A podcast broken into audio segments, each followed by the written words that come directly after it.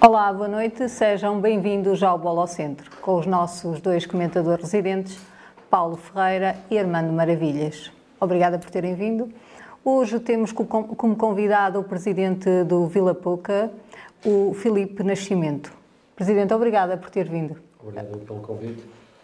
Presidente, começava por lhe perguntar como é que nasce a sua ligação ao clube da sua terra, certo? Sim, uh, pelo menos aquele mais próximo da minha terra, que eu sou de um pequena aldeia ali de Jales, uh, mas uh, basicamente joguei muito poucos anos, porque descobri também muito cedo que se calhar não tinha assim tanto jeito para o futebol. E, e se calhar foi também um pouco por causa disso que, gostando de estar ligado ao futebol, escolhi se calhar esta via ir, e candidatar-me à presidência do, do Sport Clube Vila Pouca. Joguei dois anos nas camadas jovens, depois abandonei uh, o futebol, mas de facto aquele, aquele carinho especial pelo Sport Clube Vila Pouca permaneceu sempre cá dentro. Presidente, uh, há quanto tempo está à frente do Pouca? Há muitos, já são 11 anos. 11 já? O tempo passa rápido, portanto, o Sport Clube Vila Pouca interrompeu, interrompeu a atividade em 2006, depois tomou em 2012 uh, comigo. E desde aí assumiu, não é? Desde aí estou eu, enfim, comigo desde o início está, está mais uma pessoa, embora não, não tanto, a, tanto a tempo inteiro como eu, mas eh, sim, desde 2000, 2012, época 2012, 2013. Até agora, que balanço é que faz? Positivo? Sim, um, um balanço positivo. Acho que houve uma evolução do, da equipa Sport Clube Vila Pouca, uh, quer não em termos de resultados ou troféus ganhos, porque de facto no primeiro ano uh, conseguimos vencer a, a, taça da Associação de Futebol, até costumo dizer em jeito de brincadeira que devia ter saído uh, no, no, no, fim desse ano, portanto era um ano de presidência e, e um troféu. Uh, mas foi, foi um ano de aprendizagem para mim, para a minha direção, arriscamos um pouco mais até porque desconhecíamos completamente uh, uh, o meio em que nos, acabamos por nos mover e arriscamos um pouco mais em termos financeiros e andamos ali 3, 4 anos para recuperar uh, aquilo que foi um bocadinho de desequilíbrio financeiro que, um, que, resultou dessa época, mas que acaba por ter um sabor especial porque fomos de facto vencedores da taça da Associação de Futebol Vila Real. Curiosamente, também vi, o Vila Pouco havia ter sido campeão da, da, da taça da Associação de Futebol Vila Real no ano em que entrou na atividade, portanto em 2006. Portanto, acho que foi também um, um excelente resultado e, portanto, foi um excelente início. A partir daí, eh, a partir do quarto, quinto ano, acho que temos que eh, tentar melhorar aquilo que é a nossa equipa de futebol principal, também ao nível da formação. Neste momento já, já é o segundo ano que temos a certificação da Federação Portuguesa de Futebol. Hum, e, portanto, agora em termos de resultados, eh, temos andado agora nos lugares cimeiros eh, e, portanto, vamos ver o que é que é possível fazer daqui para a frente. Presidente, até agora o campeonato está a correr dentro das suas expectativas ou esperava mais da equipa? Sim, de uma forma geral, aquilo que nós propusemos à equipa técnica foi lutar pelos, pelos lugares cimeiros. Hum, enfim, tem sido uma época difícil, tivemos um plantel muito curto, muitas lesões a afetar, eh, especialmente a partir de, de, de dezembro. Uhum. janeiro, muitas lesões a afetar o plantel, alguns jogadores que saíram, eh, alguns nos quais nós tínhamos uma enorme expectativa na, na importância que eles poderiam vir a ter no plantel esta época. Mas saíram porque por motivos profissionais, porque saíram de Vila Pouca? Porque não estavam motivados. Okay. Refiro-me em concreto, por exemplo, ao Rafa Monteiro, que eu acho que, que tinha condições para ser um dos melhores jogadores da, da Distrital e, que fez dois meses connosco, um dois meses, depois acabou por sair. E, pá, e foi um desfalque importante, que era uma posição também muito importante para nós. Pronto, houve um ou outro jogador que também não conseguimos contratar, portanto, também não queríamos estar a contratar por contratar para fazer número. E, portanto, optamos por ter um plantel curto e depois isso, quando se tem azar, não é como a lei de Murphy, quando, quando algo há de correr mal, de certeza que irá correr, Hum, acabamos por ter bastantes lesões e andamos ali pelo menos dois, três jogos em que o terceiro guarda-redes acaba por entrar uh, também no decorrer do jogo. Tínhamos dois, três elementos no banco, mas que nenhum estava em condições de jogar e, portanto, quando assim é, depois uh, paga-se caro. Depois também tivemos a usar alguns jogos, nós temos somos provavelmente a equipa, somos não, somos a equipa com mais empates no campeonato. É e, e, neste sistema Mas batem-se bem com equipes grandes, supostamente sim, sim, és, és ao, ao, contrário, se calhar dos últimos dois anos que aconteceu precisamente o contrário. Este ano a única equipa com, com a qual perdemos, das que estão acima de nós na tabela, foi com, foi com o Vila Real em casa e quem viu o jogo, pelo menos na primeira parte, Uh, acho que poderíamos ter saído com um resultado bastante diferente. Depois, na segunda, o Vila Real tem, tem um excelente plantel, tem muitas opções e acabou por ter uma ascendência natural e marcou três gols. Presidente, como é que vocês fazem a seleção dos jogadores para o Vila Puca? Ainda aproveitam alguns da, da, da, da formação? É, Sim, são, são do Conselho, são da região? Não é fácil aproveitar muitos jogadores da, da, da formação. Porquê? Uh, Eles desistem, vão para a universidade? Não, há muitos meninos que vão para a universidade, que não vai para a universidade e imigra. Uh, depois acabamos por, uh, também por, um, se os, se os meninos têm um pouco mais qualidade, se calhar clubes de maior dimensão que acabam por, por ter outra, outra atrativo para esses jogadores. E, portanto, nós viramos muito para Vila Real e para Chaves e dentro da, dos jogadores que nós achamos ter mais qualidade no Conselho de Vila Pouca de Guiar também tentamos fazer esse, esse recrutamento. Mas de facto tem sido um, um número de jogadores de, de Vila Pouca no plantel sei, andaremos 6, 7 jogadores em média por época, à exceção da primeira em que houve mais jogadores da casa, mas eram aqueles jogadores que já estavam quase na fase de, de estamos a falar de jogadores com 30 e tal anos que uhum. depois deixaram de jogar, um, mas de facto tem sido um pouco difícil um, conseguir recrutar jogadores no, no, no Conselho de Vila Pouca de Gato, pelo menos aqueles com a qualidade que a gente, que a gente quer. Não? Presidente, para quando teremos um Vila Pouca a discutir a subida ao Nacional? Vamos ver, vamos ver se eu vou ficar, vamos vai ver... Vai haver eleições? Sim, vai haver eleições novamente, vamos ver o que vai, o que vai, o que vai acontecer. O Pedras acabou por descer e, e quando o Pedras desce é muito complicado outra equipa aspirar a, a subir. E, pelo menos se eles quiserem fazer uma equipa para, para ser campeões e tentar, e tentar novamente a, a subida. E, sinceramente, sinceramente, mesmo que a gente ganhasse uh, o, o, campeonato, e tivemos essa aspiração ano passado e também há dois anos, um, portanto, não era líquido que, que fôssemos disputar o Campeonato de Portugal.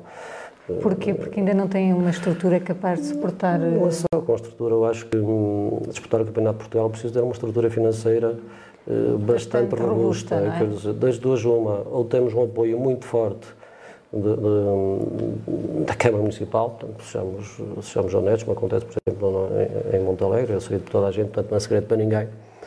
Ou então temos de ter um, uma entidade, uma, uma moldura, portanto, um, um, conjunto de sócios muito grande e que, e que possam, de facto, trazer outro tipo de receitas, ou então ter uma empresa por trás, por exemplo, os Juventude das Salgadas têm, têm essa vantagem também, ter uma empresa por trás que, que contribui financeiramente com, com a parte importante daquilo que é o orçamento do, do clube e nós, neste momento, pura e simplesmente não temos uh, nenhuma dessas, dessas, dessas três situações. Não? Presidente, uh, nos jogos do Vila Pouca em casa não tem muito público, pelo menos é essa percepção que eu tenho. Não sei se é verdade. Tem menos público aquilo que a gente gostava. Porquê é que acha que isso acontece? Agora também temos de ter noção que hum, a bancada do Vila Pouca leva quase 1.500 pessoas e, portanto, olhar para uma bancada com 1.500 lugares, olhar para uma bancada com 200 a 300 é, diferente. É, é muito diferente e isso ajuda um pouco. Depois temos outro problema, a maior parte, quer para nos nossos jogos, há ali uma quantidade muito gente, muito gente de, de, pessoas que acabam por não se sentar e permanecem em pé hum, naquela Parece que zona. A está mais é, antes, antes, do, antes da bancada. E hum, agora, de facto, nós gostávamos de ver mais. Uh, mais, mais gente a ver o futebol.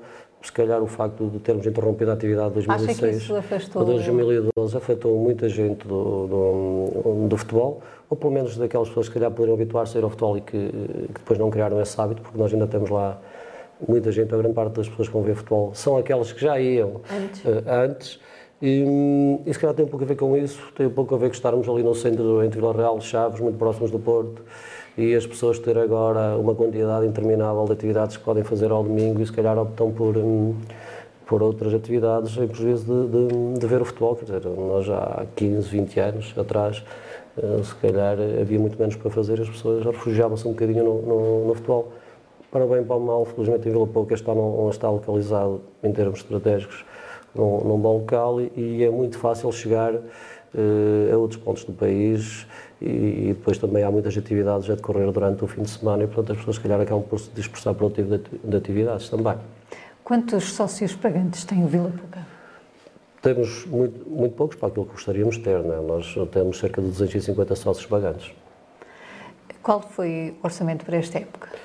O orçamento, o orçamento para esta época anda, não é só esta época, nas épocas anteriores, anda entre os 50 e os 60 mil euros. E nisso está, está as Tem coisas, as coisas com o futebol sénior, sim, nós, o nosso objetivo desde, desde, desde que eu assumi a presidência do Sport Clube Vila Pouca e o meu compromisso foi sair, se não com mais, pelo menos com o mesmo dinheiro que, que, que me foi entregue.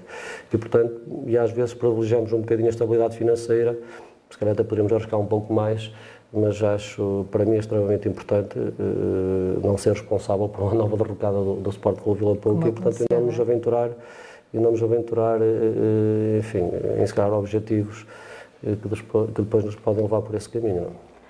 Presidente, sem o apoio da autarquia, seria o clube era sustentável neste momento?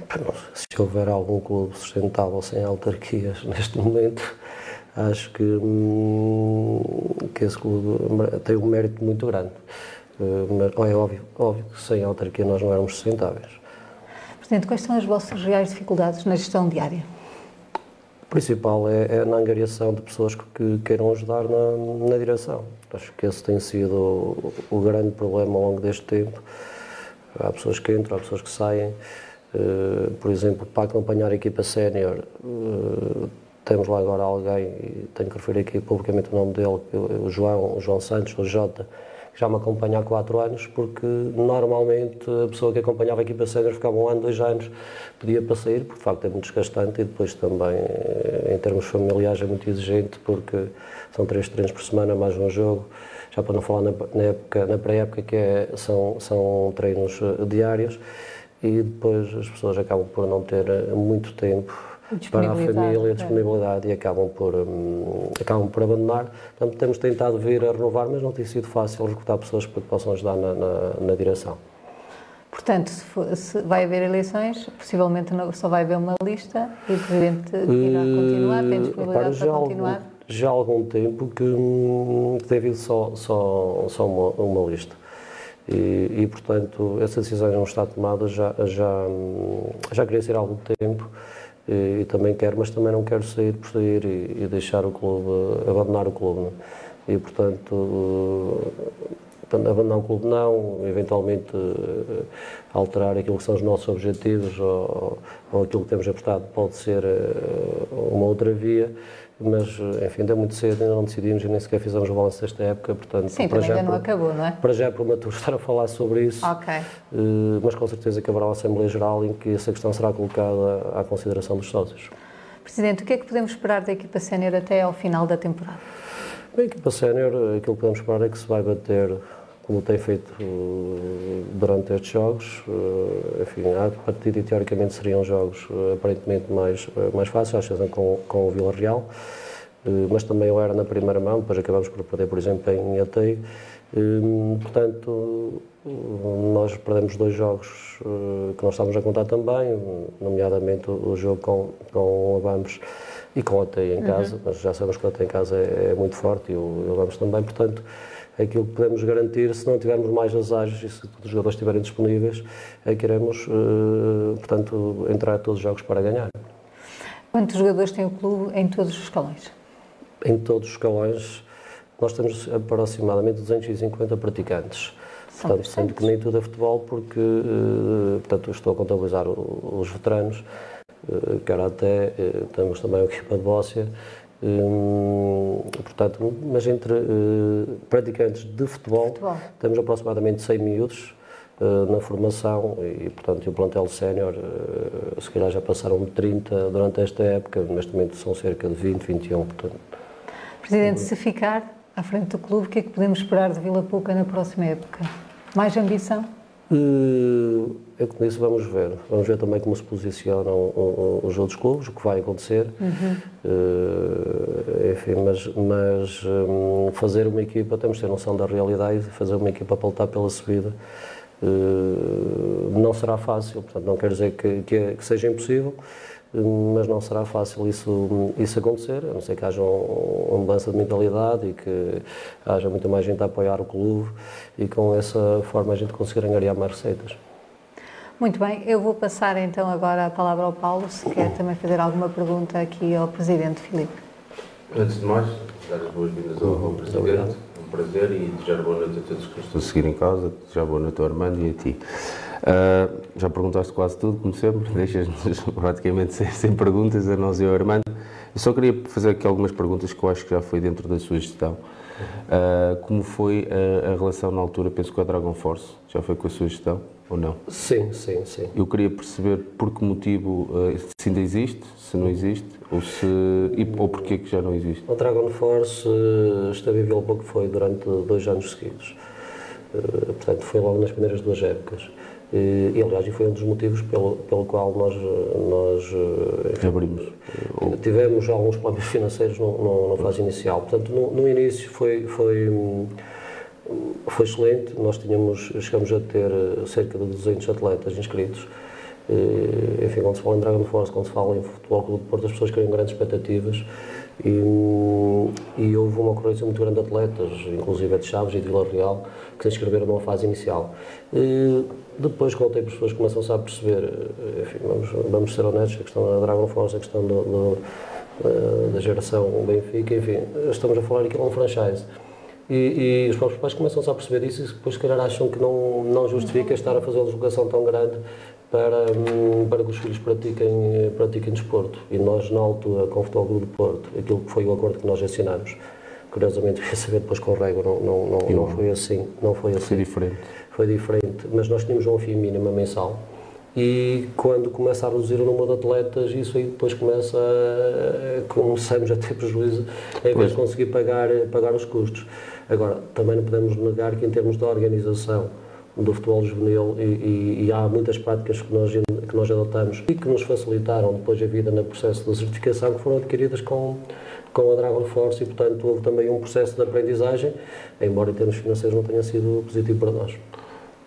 Pronto, eh, e, e em relação, já falou, uh, perceber agora de que forma que a descida de pedras vai complicar a preparação da próxima época, complica, não é? Porque, de certa forma, a todos, a todos mas ali, eh, como está mais próximo, uhum.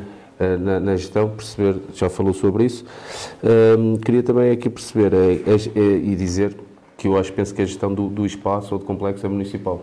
Sim, sim, sim. Também não tem despesas com, com sim, espaço? é uma vantagem muito grande também, não temos qualquer tipo de despesa com, com espaço, a não ser em material desportivo. Sim, sim, claro, mas uh, tem sempre, são, são, tem sim, sempre prioridade. Água, luz, eletricidade, sim, porque há uma ala do complexo que, que, que só nós é que, que, utilizamos. Quer dizer, podem ser outras entidades desde que a gente uh, autorize. autorize.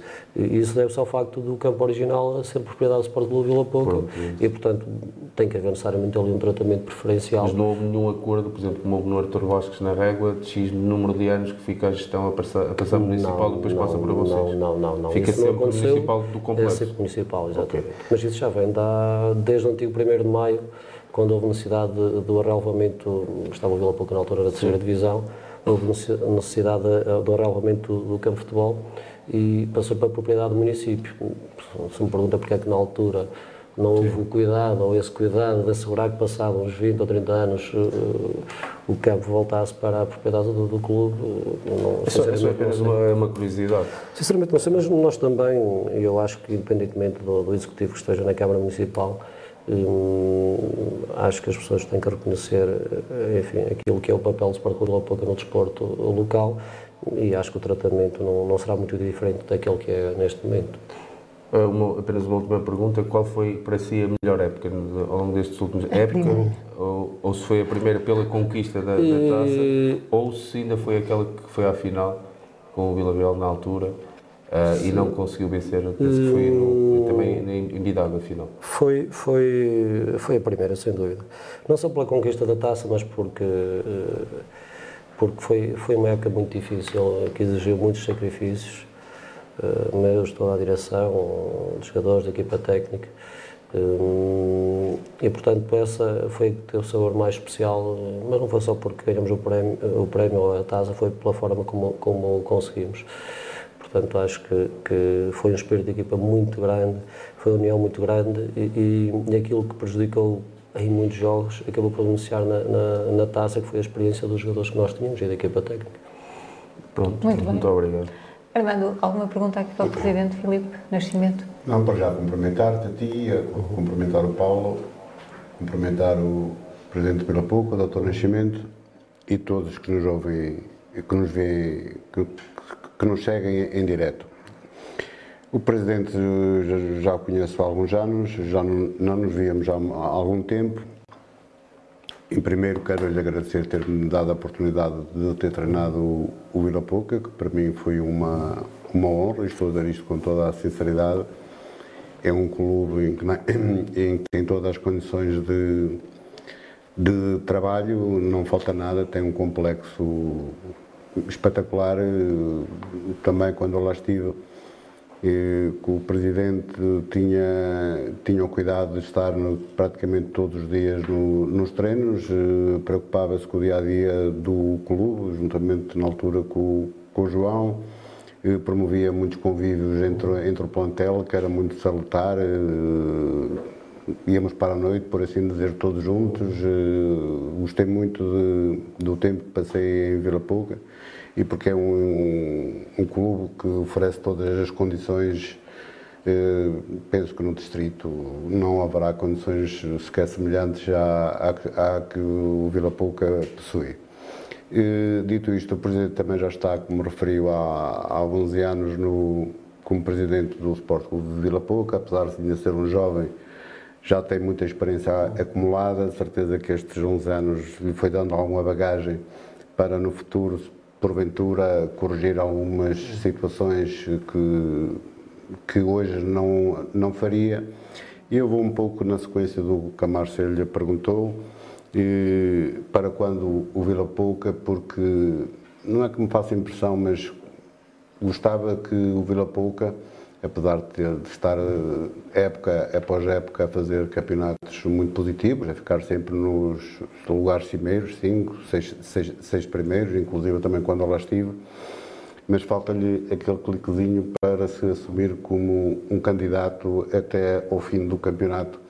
A gente sabe que o Pouca recruta bons jogadores, boas equipas técnicas, eh, faz bons campeonatos, mas falta-lhe sempre qualquer coisa para dar aquele clique e chegar, eh, pelo menos até ao fim do campeonato, a lutar pela, pela, pela primeira posição.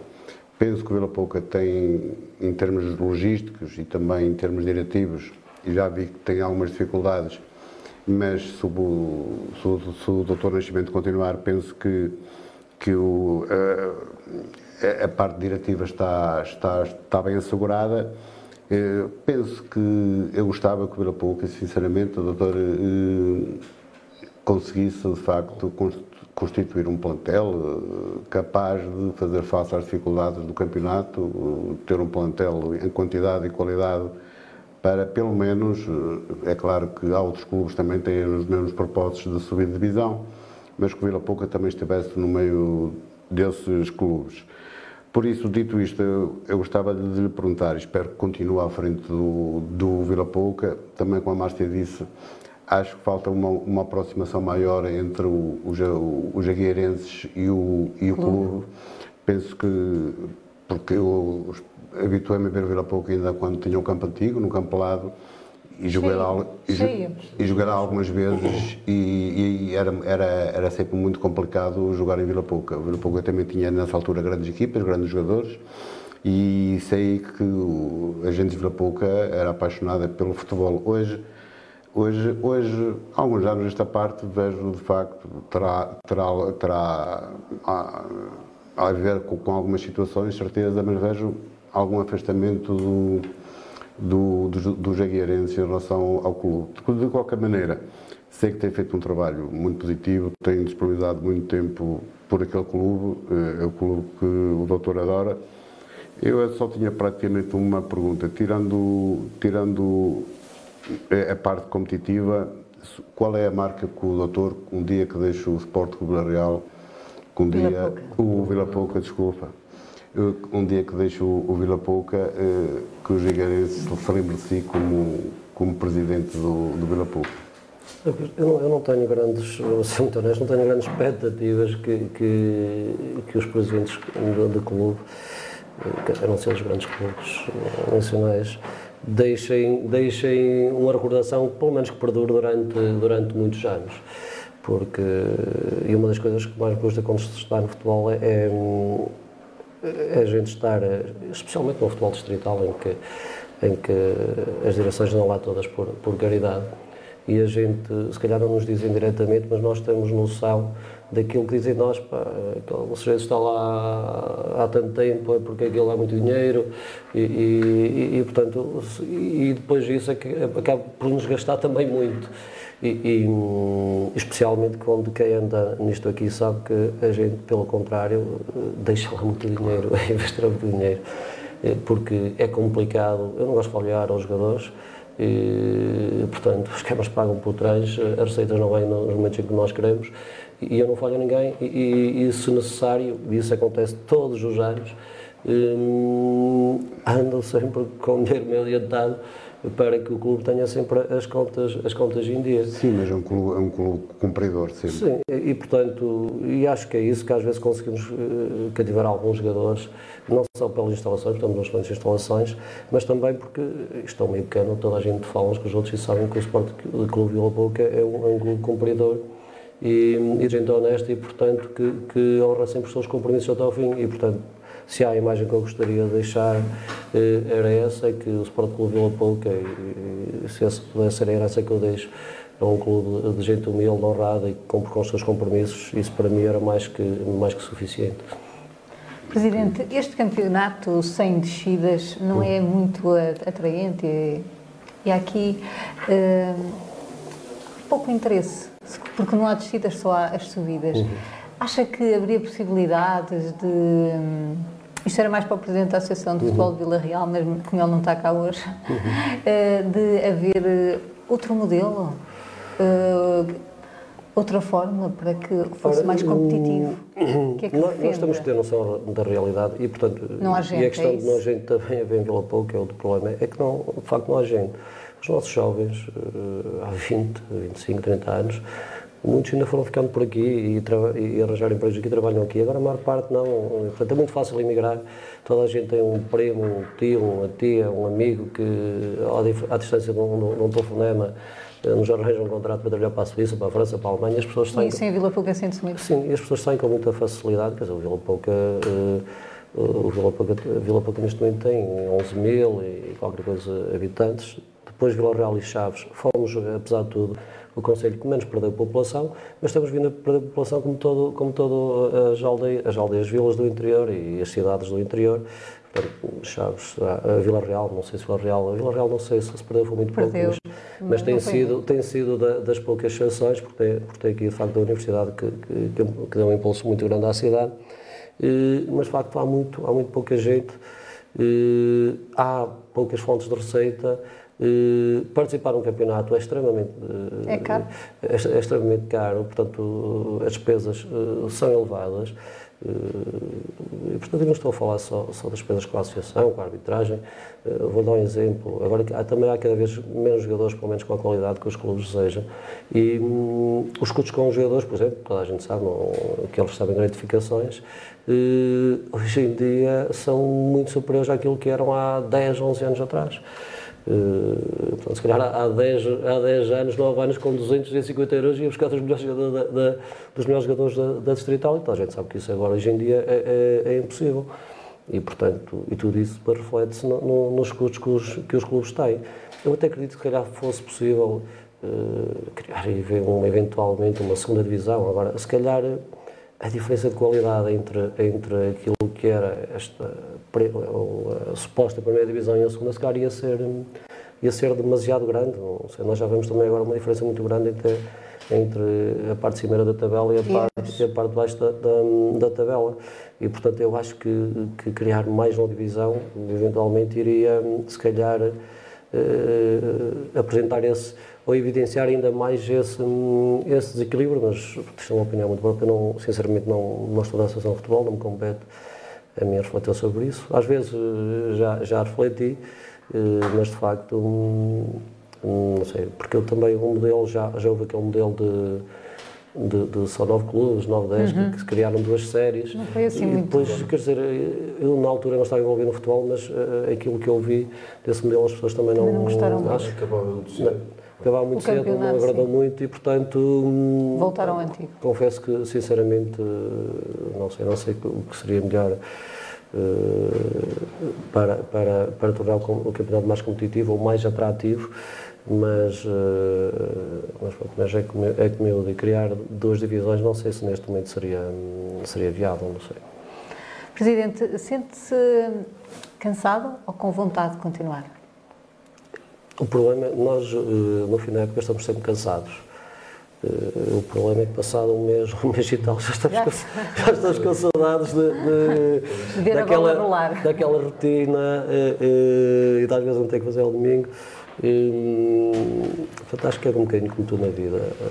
A gente tem momentos em que está farto, tem momentos em que, em que deseja continuar e, e portanto, eu às vezes quando, quando, então quando foi a questão do Covid, que, que, que a atividade interrompeu ali durante muito tempo, acho que, aí também pelo próprio Covid, não é, que a gente convivia muito menos, mas aí de facto sentíamos que, que, sentíamos muita falta do futebol e de fazer eh, algo que fazer uh, ao domingo.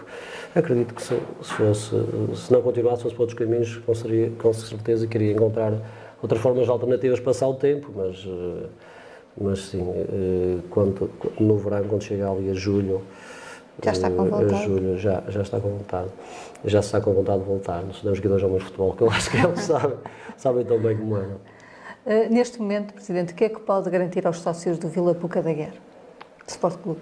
Antes o que posso garantir aos sócios do Sport Clube Vila Puca da Guiar é que, é que se pode olhar do seu clube. Tem um clube financeiramente estável. estável. Hum, portanto, é um clube que tem tentado, ou pelo menos a, a, direção, eu e as pessoas que me acompanham, temos tentado fazer o melhor para honrar o nome do, do, do clube e, e, portanto, o que podem esperar eh, é que a gente uh, continue a fazer este trabalho e até o fim da época que, que a nossa equipa tente honrar o nome do Sport Clube Vila Pouca e da Vila de Vila Pouca da Guiar. Muito bem, Presidente. Obrigada por ter vindo. Obrigado, Foi um convite. prazer. Eu não sei se quer dizer mais alguma coisa. Não, resta desejar uma boa noite a todos, também a quem nos está, a quem nos está a ver, e portanto, e desejar um bom trabalho e que veja estes dois senhores para o ano a, a treinarem uma equipa. Depois, calhar, vão perder, vai perder dois comentadores, mas, Depois tem que me arranjar dois. mas com certeza vai ter que arranjar mais dois. Ok, Presidente, muito obrigada por ter uhum. vindo. Vamos fazer um pequeno intervalo de um minuto uhum. e já regressamos.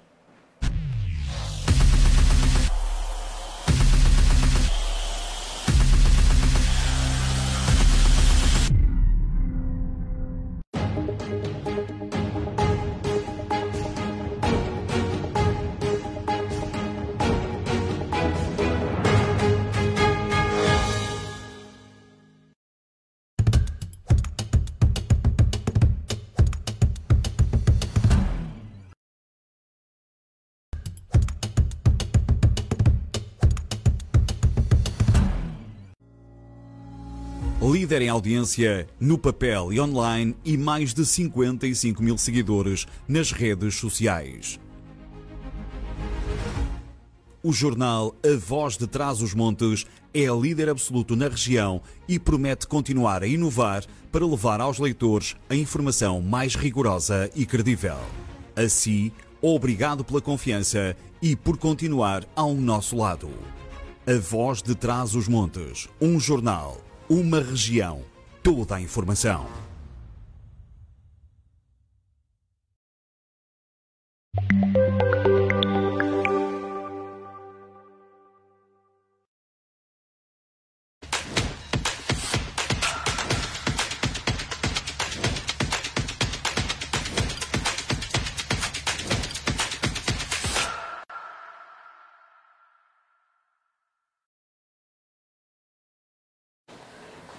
Vamos então passar à rubrica Ontem e Hoje com o nosso Carlos Botelho.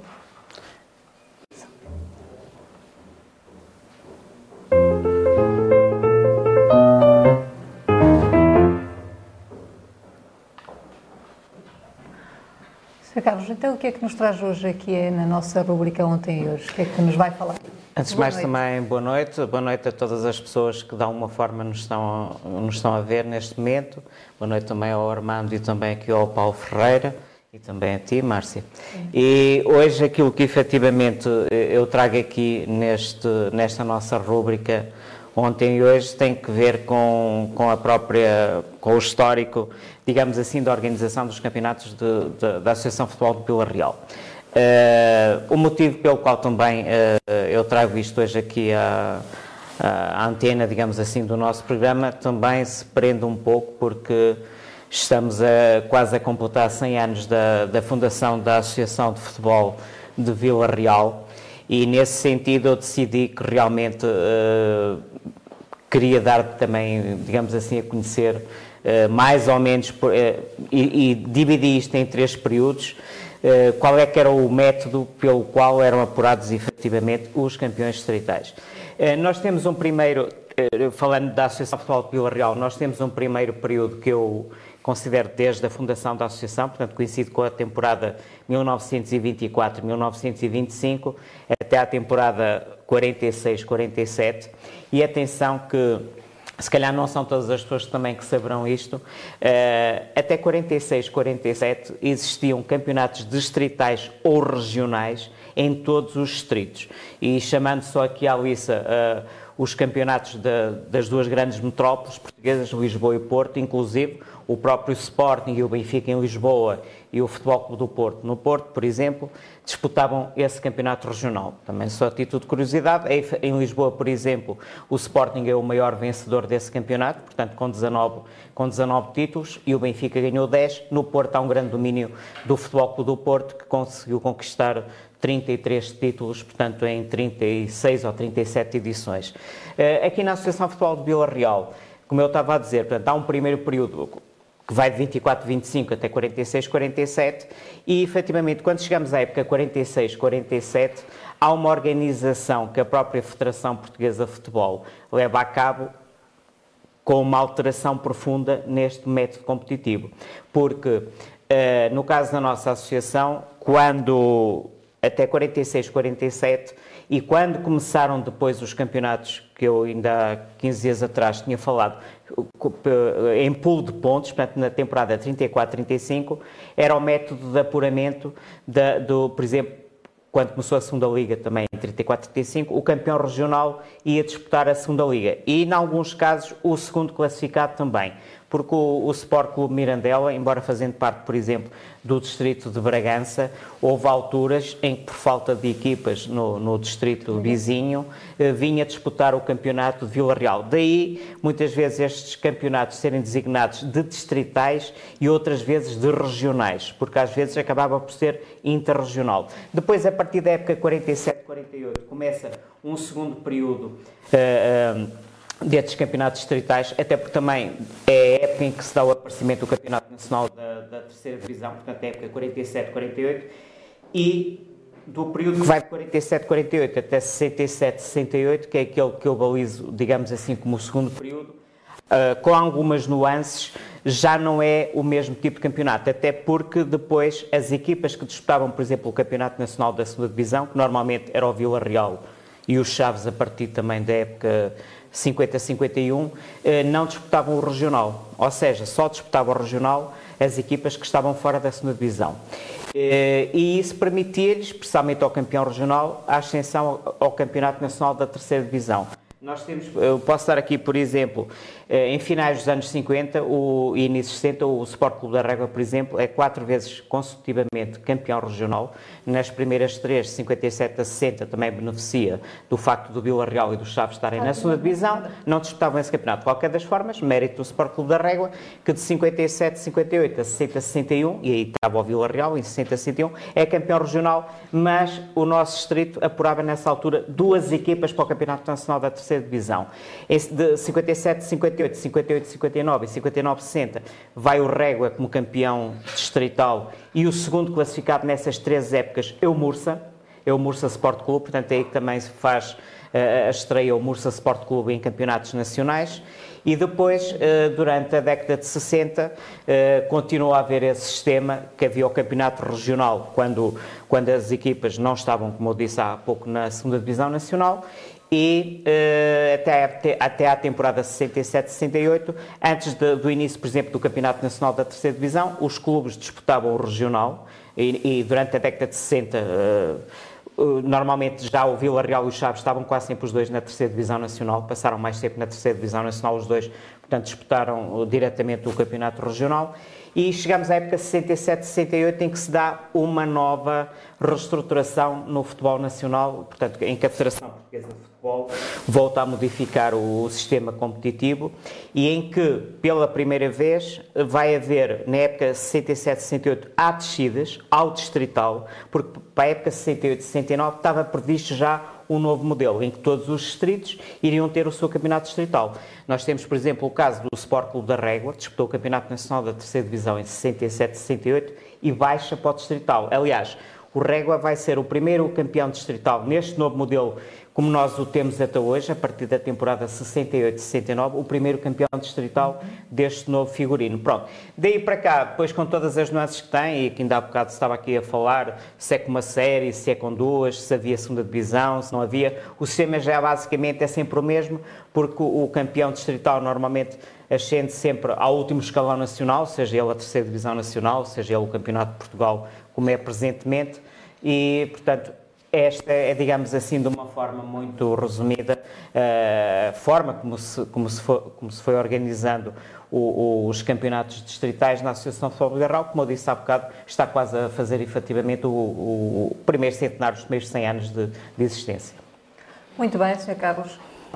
Alguma pergunta para o Sr. Carlos? Ficaram Não. esclarecidos? Simplesmente é um regalo ouvir o botelho é, é de evitar toda esta informação que a gente muitas vezes nem sequer faz ideia como isto se processou. Por isso, mais uma vez, dar os parabéns.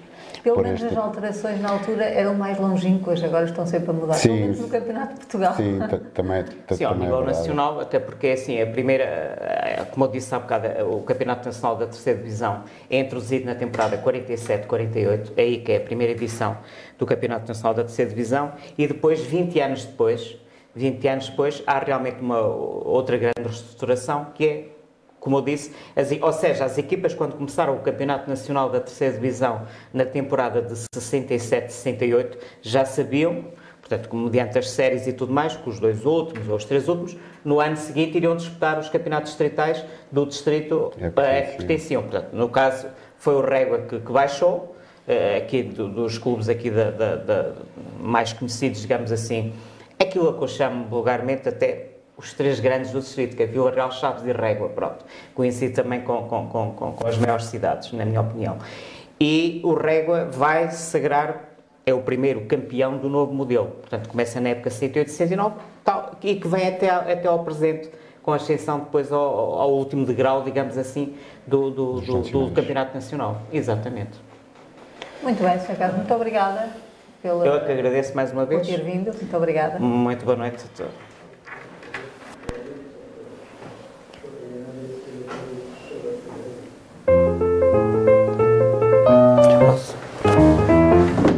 Eu gostava de ter capacidade de memória.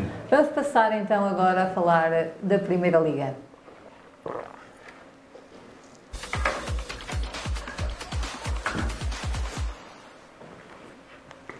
O Chaves venceu o líder Benfica por uma bola a zero, onde foram os verdadeiros valentes transmontanos. Paulo, começava por ti. Um comentário a esta vitória estrondosa do Chaves perante o líder Benfica. Sim, eh, foi uma vitória estrondosa, digamos que nas casas de apostas. Que me lembro, acho que o Benfica só, só tinha perdido uma vez em Chaves.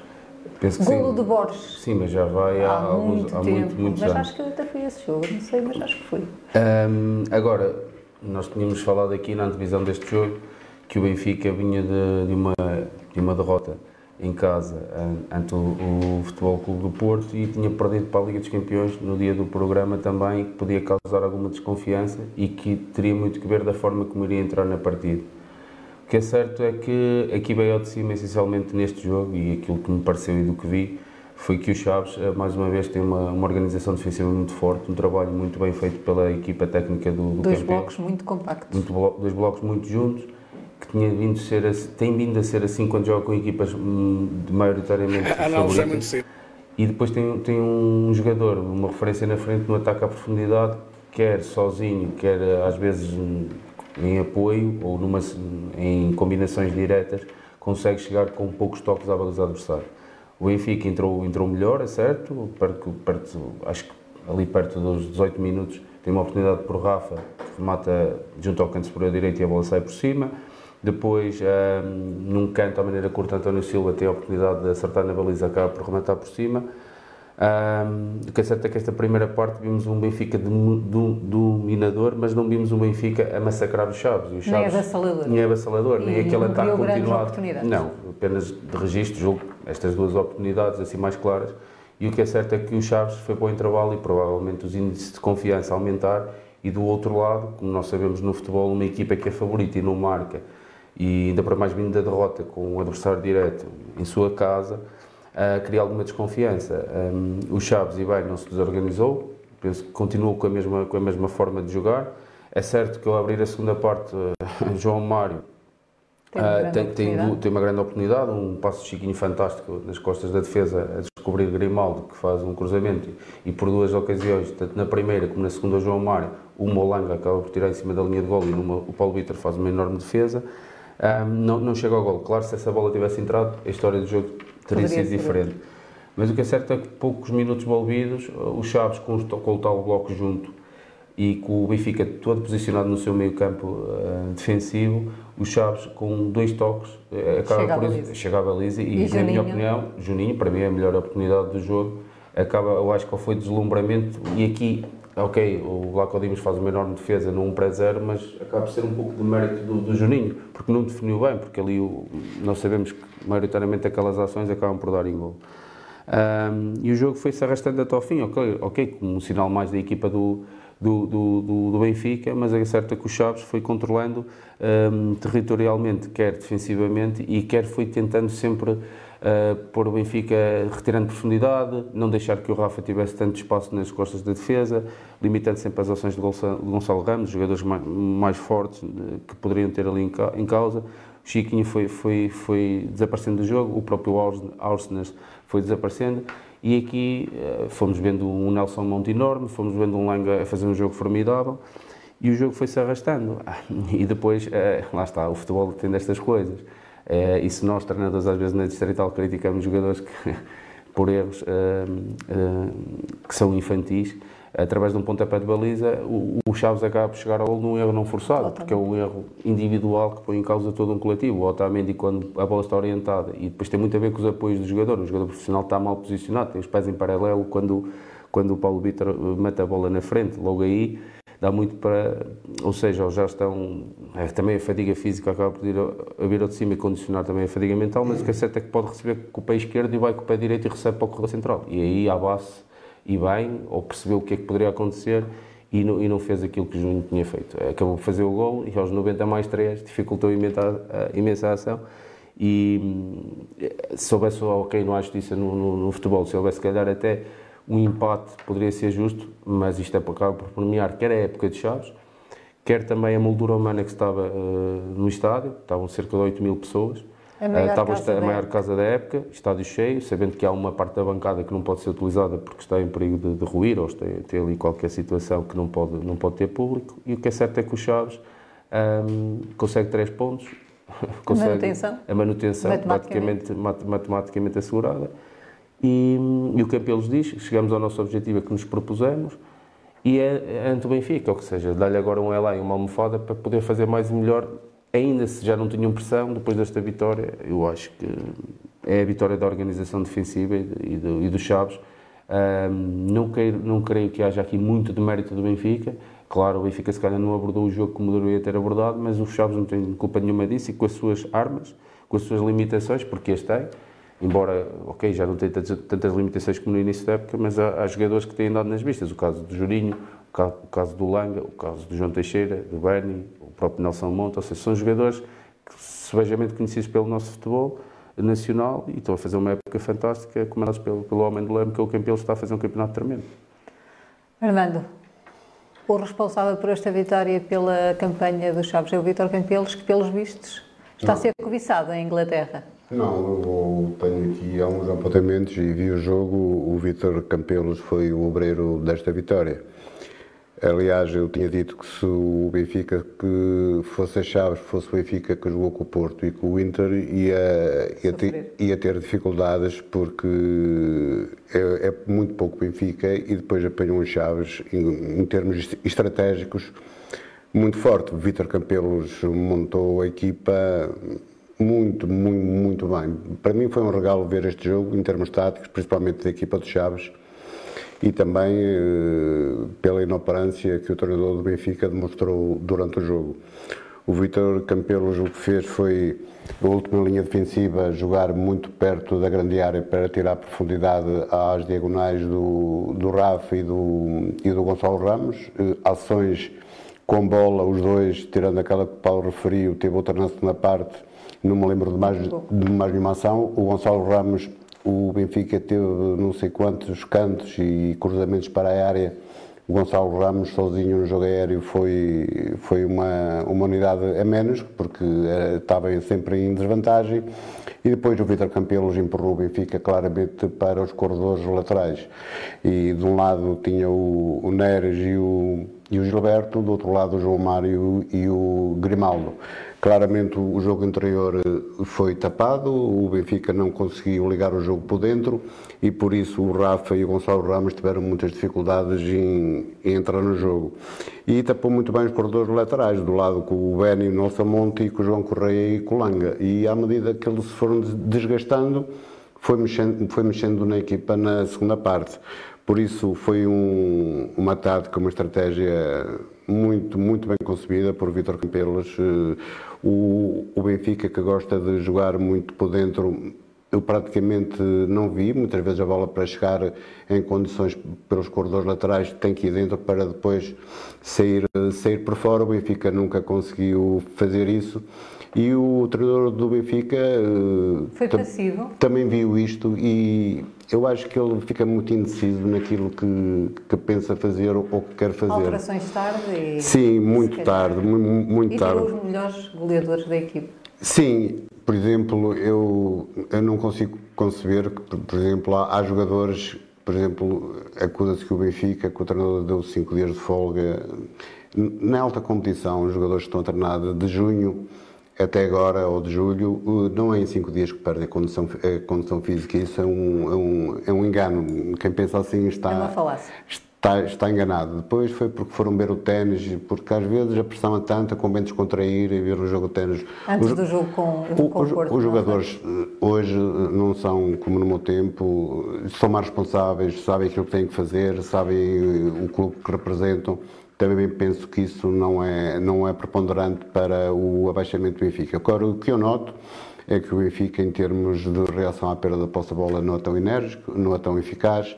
Isso deve-se a alguma fadiga acumulada, porque o, o treinador do Benfica também aposta quase sempre os mesmos jogadores, já fizeram algumas dezenas de jogos e parecendo que não, depois também quando a bola não entra, tudo, tudo vai somando e o Benfica fez uma exibição muito fraca. E eu estranhei também o treinador do, do, do Benfica, principalmente na segunda parte, as substituições que fez. Quer dizer, se fosse um treinador português, penso que estava tudo na imprensa a massacrá-lo. Como um treinador, é certo, está a fazer um bom trabalho, depois aqui para jogar muito bem, mas quando Mas percebe porque é que não colocou logo o Musa, uma das primeiras opções? Primeiro, que precisava de ganhar? Exato, é, quer dizer, tirar o Gonçalo e meter o miúdo que praticamente jogou 20, Tem muito poucos minutos de 20 minutos. E depois há outra coisa, Márcio, na minha opinião, isto é a minha opinião, o João Mário nota-se que está com uma fadiga acumulada e jogar eh, por fora, preferia ter lá o, o, Rafa a jogar por fora, depois a fazer as diagonais para dentro e não jogar por dentro para fazer as, as diagonais por fora. E o João Mário, se jogasse no meio, tem boa visão de jogo, joga bem de costas para a baliza, ao contrário do Rafa, que a jogar de costas para a baliza, para, para a baliza tem muitas dificuldades e até em ligar o jogo. E o João Mário ali podia dar uh, outra lucidez ao, ao, futebol do, do Benfica e se calhar tinha tirado um Chiquinho, que o Benfica não, não precisava naquela fase de ter ali um jogador a, a mais no meu campo. E depois nota-se muita sofreguidão quando o Benfica tem a bola para rapidamente chegar à baliza adversária. E o, um caso flagrante é o, o Otamendi, no golo que o Benfica sofre. Ele nem escusava dominar a bola, a bola ia direta para o, para o guarda-redes do, do Benfica e, e, rapidamente repunha a bola em jogo. Uma, uma má decisão. Deixa também salientar o guarda-redes do Chaves, o Paulo Vitor, melhorando em alguns aspectos. Penso que é, tem, tem capacidades, tem competência para para outros voos, penso que irá ser cobiçado por outros clubes. Gostei, gostei também muito do, do, Langa, algumas decisões ainda muito precipitadas, algo imaturo, mas tem muito pulmão, muita garra, tem um pé fabuloso, também pode ser um jogador muito apetecível para, para outras equipas. Por isso, re, resumindo, Vítor Campelos esteve estrondoso na, na estratégia, e o treinador do Benfica muito impávido e muito indeciso naquilo que devia fazer para ajudar a sua equipa dentro do campo e a conquistar outro resultado. Muito bem. Eh, na próxima jornada, o Chaves vai aos Açores jogar com o Santa Clara, o último classificado. Paulo, o que é que podemos esperar desse jogo? Mais uma vitória para o Chaves? Vai ser difícil? O que é que te parece?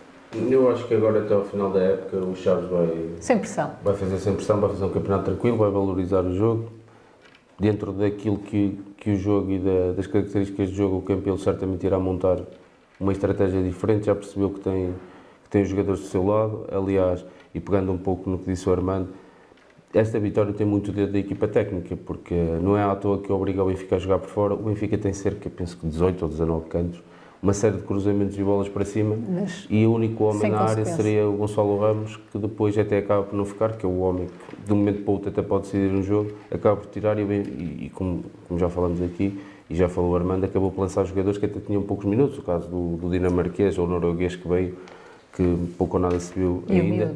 E é miúdo, mas isso o miúdo se tiver qualidade, mas o problema é que não, não tem espaço na equipa. entre o miúdo que ele o, o João Neves, sim, sim, um jogador que pronto, ok, é muito de condução e mas pronto, o Benfica também a pagar um pouco do que é a saída do Enzo Fernandes na, na saída de, do mercado de janeiro, é? mas o Chaves não tem culpa disso, eu acredito que o Chaves vai chegar aos Açores e vai jogar jogo pelo jogo, pode até conseguir mesmo amilhar os três pontos, porque Santa Clara, quer queremos, quer não, tem a vida muito complicada no que à descida se refere, até porque o Marítimo acabou por vencer, aumentou a distância, um, o Passo Ferreira também está logo ali, e a distância já é considerável para o Estoril, por isso eu prevejo um jogo. A única dificuldade destas equipas quando vão jogar às ilhas é mesmo perceber às vezes a umidade e o clima e demorarem a entrar no jogo. E isso vê-se quando as equipas grandes lá, lá vão também.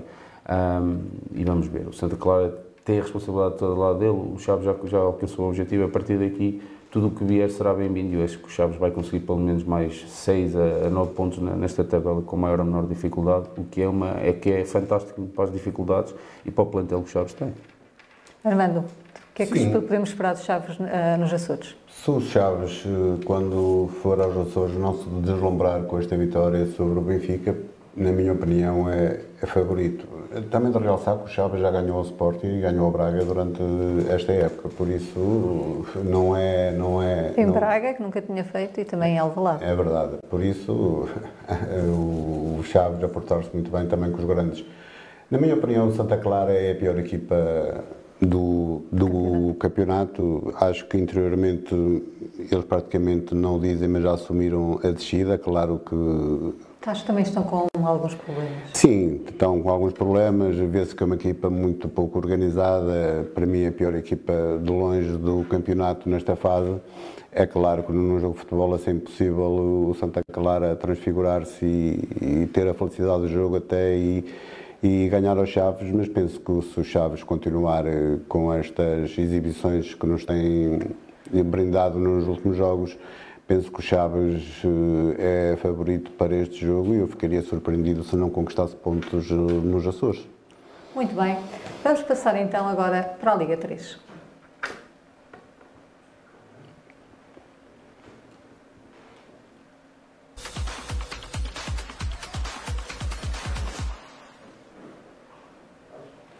O Montalegre recebeu e venceu o São João de Ver eh, numa grande exibição dos Barrosões. Armando, o Montalegre continua a surpreender e ainda há esperança na manutenção, apesar de continuar no último lugar. Sim, depois de uma entrada em falso nesta, nesta pool, eh, estas duas vitórias seguidas eh, foram, foram muito importantes.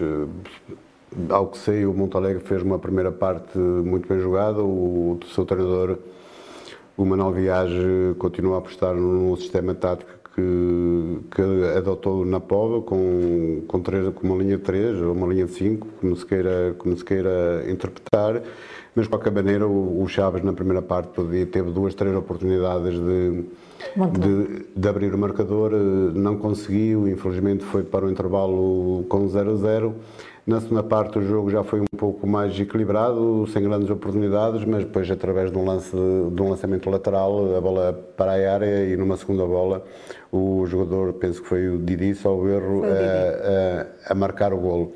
A partir daí o Chaves fechou-se num 5-4-1, eh, muito bem organizado e só, no, e só perto do fim é que o São João de Verde teve uma jogada com relativo perigo que podia ter chegado ao empate, mas uma grande vitória do Montalegre que, que o ajuda a continuar a ter o objetivo da manutenção nesta terceira liga, mas o próximo jogo, Márcia, em Faf. Em Faf. E, e aqui há um pormenor muito interessante.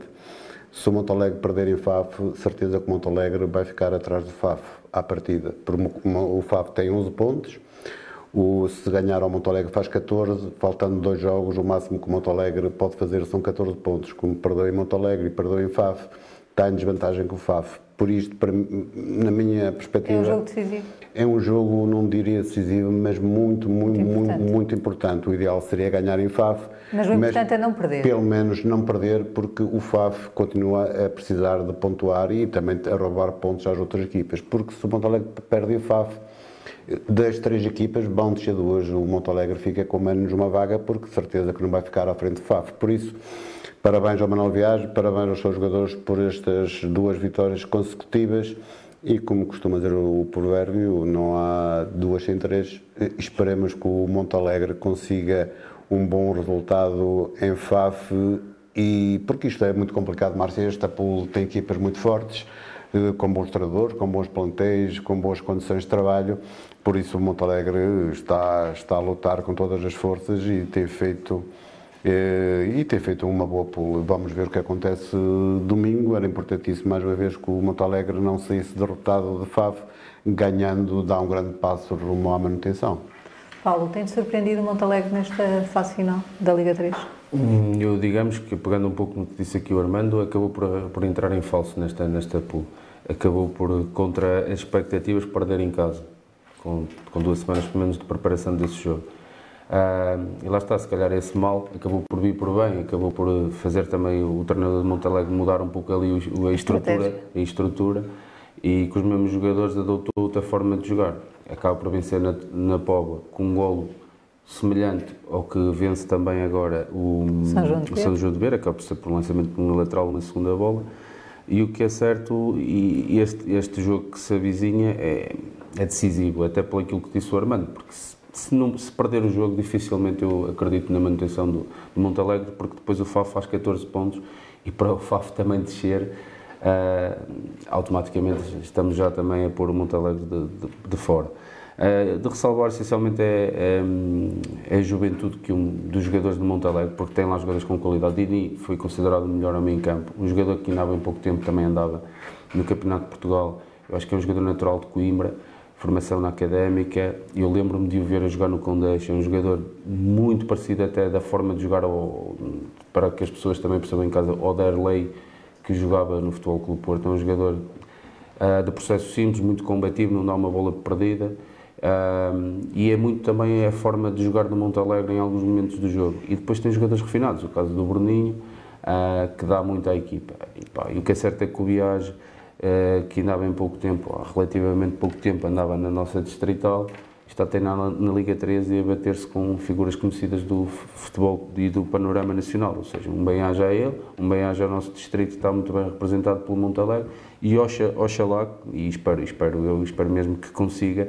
uh, e de vingar a derrota em casa a FAF. Porque se, porque se o Montalegre ganhar em FAF, eu arrisco-me a dizer que o Montalegre pode mesmo conseguir a manutenção. Muito bem. Vamos então passar agora para o Campeonato de Portugal.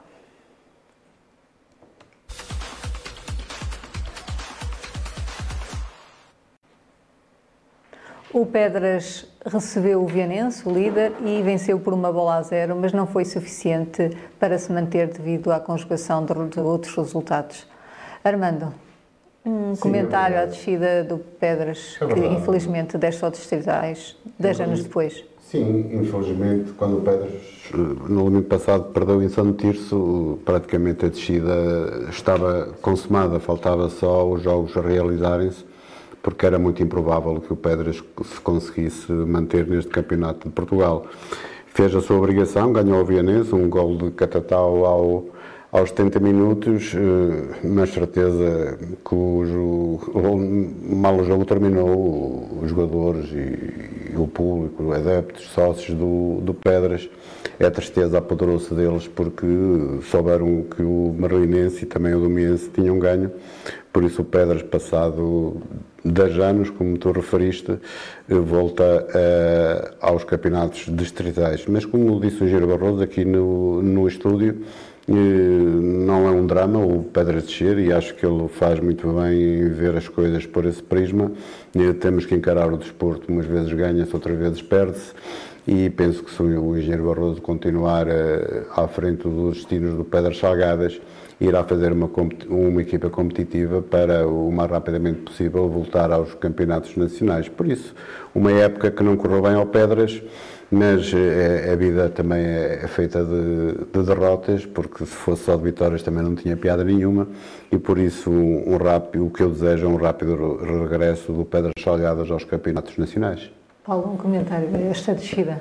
Uh, é uma descida que, em função do que tinha acontecido a semana passada, já está, era, estava, era expectável, até porque o jogo decisivo nem passava por ser do Pedras, acaba por ser mesmo entre o, o, o Brito, o Domiense e o Brito. Duas equipas vizinhas, tinham acabado, penso que, de subir a época transata, o Brito já com a manutenção assegurada, aqui previ, eu previ um caldinho, como se costuma dizer, em que não estaria a ver o Brito a dificultar aqui a, a, a vida ao Domiense. Ainda para mais também, é que as equipas que precisavam de ganhar, ganharam todas. O próprio Merlin acabou por ganhar ao Tircense e acaba por descer também, que já não descia há algum, ah. algum tempo. E isto vem entroncar um pouco no que disse aqui o presidente do Pedras, que a, a fórmula a também. forma. O Pedras faz 32 pontos. Uh, o Pedras fica, penso que a 7 pontos do quinto lugar. Uh, o problema é que descem 6 equipas e isto não permeia uh, as equipas com maiores dificuldades, porque todos têm dificuldades, mas nós sabemos que as nossas equipas, e do distrito e do interior, e pelas dificuldades inerentes aqui a competir num, num campeonato como este, um, iria ter. E pronto, isto acaba por ser acaba por ser o mal menor em função também do que disse aqui o presidente, porque não, não morre ninguém e ele já até pelas palavras dele já já estaria mentalizado para este desfecho e não estava com isto a, a passar uma mensagem negativa para dentro, até porque ele reconheceu aqui a realidade e percebeu que seria muito difícil até em função deste, deste quadro competitivo. E o Pedras acaba por vencer o Bianense, que até está em primeiro lugar já com a, com a passagem assegurada. O Pedras não, não, não garante a descida nestes jogos, o Pedras garante a, a descida em jogos teoricamente que seriam do campeonato deles e ele não foi. Quando não perde em casa com o Marlinense, por Pronto, exemplo. Quando perde em casa com o Marlinense, com o Monção, quando penso que também, não sei se ganha os dois jogos ao Bragança, não, não tenho agora presente, ou seja, eh, e depois olhamos para ali e vemos o próprio São Martinho, que é um, um habitué neste campeonato, e acaba por ficar em penúltimo, ou seja, com 24 pontos menos 3 que o Bragança, com, com uma base perdeu em Bragança. E perdeu em Bragança, com uma base de recrutamento à volta que não tem o Pedras, que não tem o, o Vilar Perdiz. Por isto, por isto eu digo, ah, isto cada vez está melhor para, para, para as equipas de outras associações com outros meios, com outros recursos que nós não temos, ou revêem o quadro competitivo e não põem tanta gente a, a descer, senão também vai, vai bater um pouco disso aqui o Presidente do Vila Pouco e outros presidentes do nosso distrito que vão, vão querer subir, vão querer ser campeões, mas se calhar não vão querer subir. Uhum. Muito só, bem. Só uma parte aqui, Márcia, no Domiense Brito, e eu não estou a querer, a querer insinuar nada. Eu insinuei com o Caldinho, mas ele vai falar nisso. O, o Brito, do, do, último jogo para este, mudou cinco jogadores de, de campo seria para dar oportunidade aos que menos jogaram, talvez, mas o que é certo é que mudou cinco jogadores e certeza que a equipa não ficou tão competitiva, se calhar se o Brito precisasse dos pontos para, para, para atingir o seu objetivo. Muito bem. O Vilar confirmou a sexta posição ao empatar com o Monção. Foi uma boa época, como já foi aqui explanado. Paulo, um comentário também a este sexto lugar de, da equipa de Vilar de Perdizes. É, eu acho que é uma época fantástica. É, 36 pontos, ou seja, mais, mais ah, ali a cerca de 3 pontos do, do quinto lugar. Mas o que é certo é que terceira equipa com menos derrotas. Terceira. Ah, e temos o Bianense e o Amarante. E o Vilar de Perdizes é a terceira equipa. Ok, tem muitos empates, tem, tem 12 um, penso que sim, tem dois empates, mas é, o que é certo é que se alguns destes empates tivessem sortido em vitórias, que seria da época do Vilar. Se já assim foi assombrosa, não haveria aqui um adjetivo que me ocorresse agora para, para classificar. Já lhe demos os parabéns a semana passada e espero que para o ano que continuem e que possam fazer pelo menos igual, sabendo que igual pode até não, não chegar, porque como vimos, o Pedras desce com 32 e o Vilar mantém-se com 36, 4 pontos. Ou seja, é muito pouco entre quem desce e quem sobe. E mesmo tem relação em quem fica ali, o próprio Domingues, são dois pontos. Eh, ou seja, diz muito do que é esta competição. Isto é um salve-se quem puder e nem sempre para meia regularidade, na minha opinião, mas uma palavra, claro, de, de enorme trabalho, quer do, do, do, da sua equipa técnica e da sua direção. Armando, o Vitor Gamito já disse que não sabe se irá continuar, que ainda... Pois, é, é normal que possa ter... muito para o início da próxima época. É normal que possa ter outras opções, eh, ter eh, e possa escolher outro, outro clube. Pelo que ouvimos aqui, o presidente do Vila de Perdizes, o Márcio, gostava de contar com o Vitor Gamito e penso que faz, penso que faz todo, todo sentido, porque fez uma época espetacular. Por isso, muito rapidamente, renovar os parabéns ao ao lado perdido, ao seu presidente, à sua direção, ao seu treinador, ao Vitor Gamito e aos seus assistentes, para toda a gente de Vilar, que festejem eh, até as forças, até não terem mais forças, mas que comecem o quanto antes a planear a próxima, a próxima época, porque o planeamento é, é fundamental, fundamental para o sucesso de uma época desportiva. Muito bem. Vamos então passar para os jogos da Associação de Futebol de Vila Real.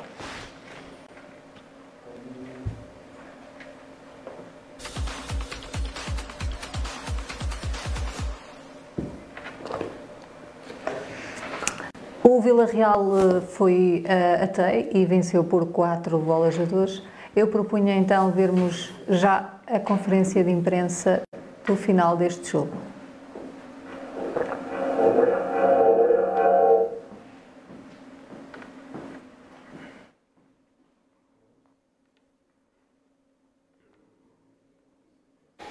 A análise é muito simples. Eh, durante 90 minutos, na minha opinião, fomos superiores.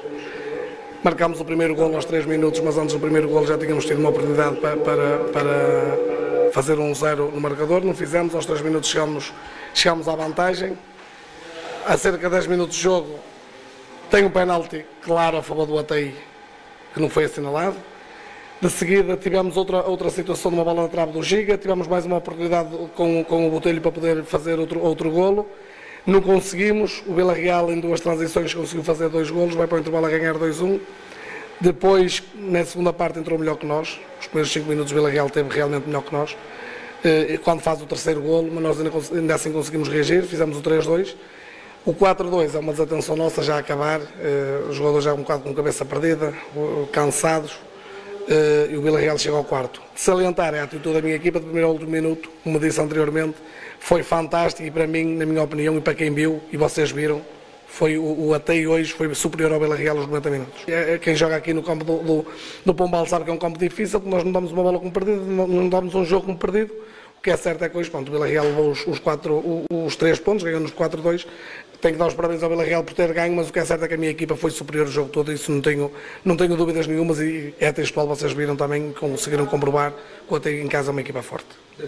Sabíamos que era um jogo difícil, eh, sabemos que o Até em casa é uma equipa aguerrida, é uma equipa que se, que se bate bastante bem no seu campo e vínhamos preparados para isso. Uh, sabíamos das dimensões do campo, que também que ia obrigar uh, a muitos duelos, a muita, muita bola direta e estávamos mais que preparados para isso. Não entramos bem os primeiros minutos, o Atei entrou bem, tem, tem mérito de fazer, de fazer o golo. Uh, nós nos primeiros minutos depois empatámos, mas mesmo assim não foi o Vila Real de, de, de outros domingos. Uh, conseguimos virar o jogo para 2-1 e depois na segunda parte é verdade que fizemos o 3-1 e há uma resposta do, do, do Atei a fazer o 3-2 e depois 4-2 acho que o jogo ficou resolvido, mas, mas foi um jogo difícil, foi um jogo bem disputado pelas duas equipas, mas acho que a vitória se assenta bem ao Vila Real. O até reclama que havia ali uma grande penalidade por marcar, eu não consigo perceber muito bem que já há uma grande distância. Uh, ficou com alguma ideia de se Não, eu, também, eu dali também no nosso banco não, não, estamos muito longe, há muitos jogadores à nossa frente, uh, é verdade que, que eles reclamaram. Uh, também há aqui, também, também aqui é um lance duvidoso também aqui dentro da área do Júnior, também, que também pede penalti, por isso são lances que, que acontecem, sabemos que a área estava muito próxima das, das linhas laterais e há um mínimo contacto que se podia criar essa dúvida, mas o futebol é mesmo assim, há contacto, e houve muito contacto durante o jogo, nas, nas bolas direitas, eh, mas acho que o Arte, dentro do que coube, soube, soube, soube lidar bem com o jogo, ter personalidade, ter personalidade, porque foi um jogo de, de muita gritaria, eh, gritou-se mais e jogou-se pouco, mas acho que dentro do geral, acho que não foi por aí que o, que, que, o Vila Real ganhou, nem foi por aí que o, o Atei perdeu. Armando, pedia-lhe um comentário a este jogo, difícil pelos vistos para o Vila Real, mas conseguiu vencer por quatro bolajadores. Sim, olha, a primeira, é, a primeira coisa que eu tenho que realçar é que os, os treinadores têm opiniões diferentes quanto ao vencedor final. Ouvimos o, o David, o treinador do, do ATEI, pelas minhas contas, eh, na primeira parte deviam ter feito 4 ou 5 golos. Eh, fizeram um golo, falharam outro, tiveram uma grande penalidade, mandaram a bola à barra. E ouvimos o treinador do Villarreal, também admitiu que o até entrou melhor no jogo, mas que o Villarreal, depois na segunda parte, que foi melhor e justificou a vitória. A gente sabia que ia ser um jogo difícil para o Villarreal. Pensava que o Villarreal não iria ter tantas dificuldades. Eh, o certo é que o até complicou a vida ao Villarreal. Eh, mas uma equipa que sofre quatro golos dificilmente o conseguirá eh, ganhar. Por isso, eu tinha dito aqui na semana anterior que o AT é uma equipa que sofre muitos golos em casa, tinha sofrido, erro, 23 golos, com estes quatro já vai em 27 por isso, penso que a consistência defensiva do AT deixa muito a desejar. O Villarreal, com bons executantes, também se aproveitou muito bem desse fator. Fez quatro golos, é certo que o AT é um justo vencido, mas pelo que me chegou, penso que a vitória do Villarreal eh, acaba por ser justa, muito valorizada pela boa réplica que o AT ofereceu ao Villarreal. Fala um comentário também neste jogo. Olha, eu ouvi atentamente os dois uh, treinadores, eu sou amigo pessoal de um, do David, eu tive, fiz questão, não, se estão a ouvir, eu não falei com ele, mas tentei falar com pessoas que viram o jogo e. Ok, 4-2 é um resultado pesado, eu não estive lá, não vi, mas sei quem era o árbitro. E o árbitro é.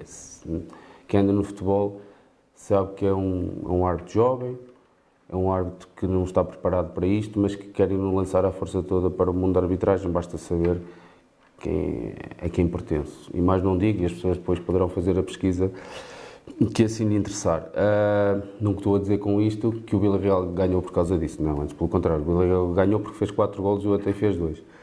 Mas uh, dizer com isto o seguinte, o, o ATI é uma equipa aqui em casa e é reconhecido por toda, toda a gente no mundo do futebol, muito difícil para quem vai jogar aquele campo, acaba por se pôr em vantagem e o que é certo, e segundo aquilo que me disseram, é mesmo efetivamente penalti. O árbitro não o quis marcar, poderia ser decisivo ou não, ainda faltava muito tempo para jogar. Em função dessa não marcação, o árbitro expulsou um, um atleta com vermelho direto do banco do ATEI, convém referir também a isso. Uh, mexe sempre mentalmente com a equipa do ATEI e o Vila Real acaba por virar o jogo com dois gols, penso que do, do Diogo, do Matos, que é um jogador jovem. Que, jovem, com muita qualidade, em que eu já tive o prazer de orientar um bom miúdo e que, e que acaba por desbloquear o jogo. O AT não se desorganiza e o que é certo é que na segunda parte, apesar de sofrer o 3-1, teve sempre vivo no jogo, acaba por fazer o 3-2. Uh, ah, o próprio treinador do Vila Real acaba por, reconhecer, por reconhecer que, o, que não foi o, o Vila Real de outros domingos, por isso que houve muita gritaria. Usa esta expressão e eu retive essa expressão. Uh, é um campo de dimensões reduzidas, há muito contacto Eu às vezes pergunto-me porque é que nestes jogos não mandam árbitros com, que não deixem dúvidas. O que é, o que não é, não é. E este jogo, eu acho que era um jogo de alto risco, porque é um jogo de, de dimensões reduzidas, há muito contacto, há muitas segundas bolas, há muitas entradas, e deixa sempre aqui a, a suspeita no ar. Não estou a querer com isto dizer nada, estou a ir um pouco atrás do que disse o David, e também e percebo quem ouvir o David falar deveria ter ganho o jogo, mas não, claro, o resultado é inequívoco e o Vila Real acaba por passar mais um teste. O que é certo é que sofre dois golos em ontem e a sua organização defensiva viu-se um pouco abalada, abalada numa equipa que tem, quanto a mim, feito um trabalho excelente e tem andado entre o alto e o baixo, mas está no lugar, hum, diria, até acima de outras equipas que, com outros argumentos, é uma palavra poetei, mas não, acaba por ser uma vitória natural do Vila Real. Uh, o Mondinense venceu o Lordelo sem dificuldades e mantém a posição ao líder. Armando, um comentário a este jogo? Olha, Márcia, penso que não há muito a comentar. Uh, a diferença entre as duas equipas é, é, tão grande que não se esperava outra coisa que não fosse a vitória do Mondinho. É certo que o Lordelo uh, tem-se batido bem, o, o seu treinador costuma pôr as suas equipas muito organizadas dentro do campo, mas depois o Mondinho tem outro ritmo, tem outra, tem, tem outra qualidade nos seus jogadores e mesmo num pelado o, o Mondinho não teve grandes dificuldades em conseguir mais três pontos e continuar na pagada do Sport Clube de Vila Real, de realçar mais dois golos do Luís Arada, por isso uma vitória aceitável e, e esperada do Mondinense em Lordelo. Armando, uma vitória. Armando, Paulo. Sim, uma, uma, uma vitória, expectável. Uma vitória expectável. Uh, tínhamos perspectivado que o Mundinho uh, iria encarar este jogo com maior seriedade. Faz quatro golos. O Lauro dele acaba por fazer um gol que permeia o trabalho que tem feito o Rui, que sabemos que não é um trabalho fácil e tem feito das tripas coração e o amor pelo treino e pelo jogo, essencialmente também pelo clube que representa, tem mantido, mantido viva, acesa a chama de, dos seus jogadores mas o Mundinho, claro, que é, que é mais forte e aqui não, não deixou dúvidas. Acabou por continuar na pegada do, do Vila Real e na luta pelo título. O Régua foi a Vidag vencer por duas bolas a zero, com João Nuno e Montenegro a marcarem os golos. Armando, um comentário a este jogo. Sim, afigurava-se uma saída complicada para o Régua. O Vidago também é uma das boas equipas deste campeonato, apesar de estar a fazer eh, um campeonato, passa passa a expressão, de um pouco aquém daquilo que era o seu objetivo, mas o Régua a entrar muito bem no jogo, a marcar lá aos 19 minutos pelo Montenegro e depois na segunda parte o suspeito do, do costume, aos 62 minutos o João Nuno eh, a fechar praticamente o jogo, de realçar para além da excelente vitória do Régua as duas expulsões na parte final do jogo, uma para cada lado, o Miguel Souza do Vidago e o Caio do Sport Clube da Régua. Por isso o Régua a continuar eh, numa boa senda, o Régua continua salvo a 7 pontos do primeiro e eu aqui pergunto quando o Régua jogou com o Vila Real, se o Régua tem ganho ao Vila Real, eram mais 3 pontos para o Régua e menos 3 para o Vila Real e o Régua estava somente a um ponto do Vila Real. Por isso, quando dizem que muitas vezes os campeonatos se ganham se perdem com as equipas mais fracas, Neste caso, bastava o Rego a ganhar um jogo ao Villarreal no Artur Vasques e estaria somente a um ponto do Villarreal. Mas o futebol não é feito de si, o Villarreal ganhou e também com muito mérito na régua e por isso o Régua, certeza que vai tentar, eh, no mínimo, eh, chegar ao, ao segundo lugar e depois eh, também disputar a final da taça da associação. Paulo, um comentário também a esta vitória do Régua em Vida. O Régua acabou por, por, por, ser mais forte, assim a classificação o diz. O Régua, uma equipa recheada de bons jogadores, acabam por, nesta fase da época também o 11 já estar praticamente a ser sempre o mesmo, sem grandes alterações, e isso também traz dinâmicas e, e, as, e a dinâmica de vitória também traz consistência nos resultados. Montenegro acabou por fazer o gol na primeira parte, João Nuno acabou por se distanciar ainda mais do André Azevedo porque acabou por faturar novamente e acaba por ser uma vitória natural do Régua, porque é mais forte que o Vidago, tem-no sido uh, e foi competente. E pegando um pouco no que disse o Armando, o Régua está praticamente na, na, Taça de Portugal, porque se a outra final, quem for à final, o, o Mundinho ou o Real, o Régua garantindo essa presença, porque sabemos que será ser muito difícil isso não acontecer, mesmo que não chegue ao segundo lugar, mantendo o terceiro, acaba por garantir já também a presença na Taça de Portugal, o que é muito bom, penso que é o terceiro ou quarto ano consecutivo.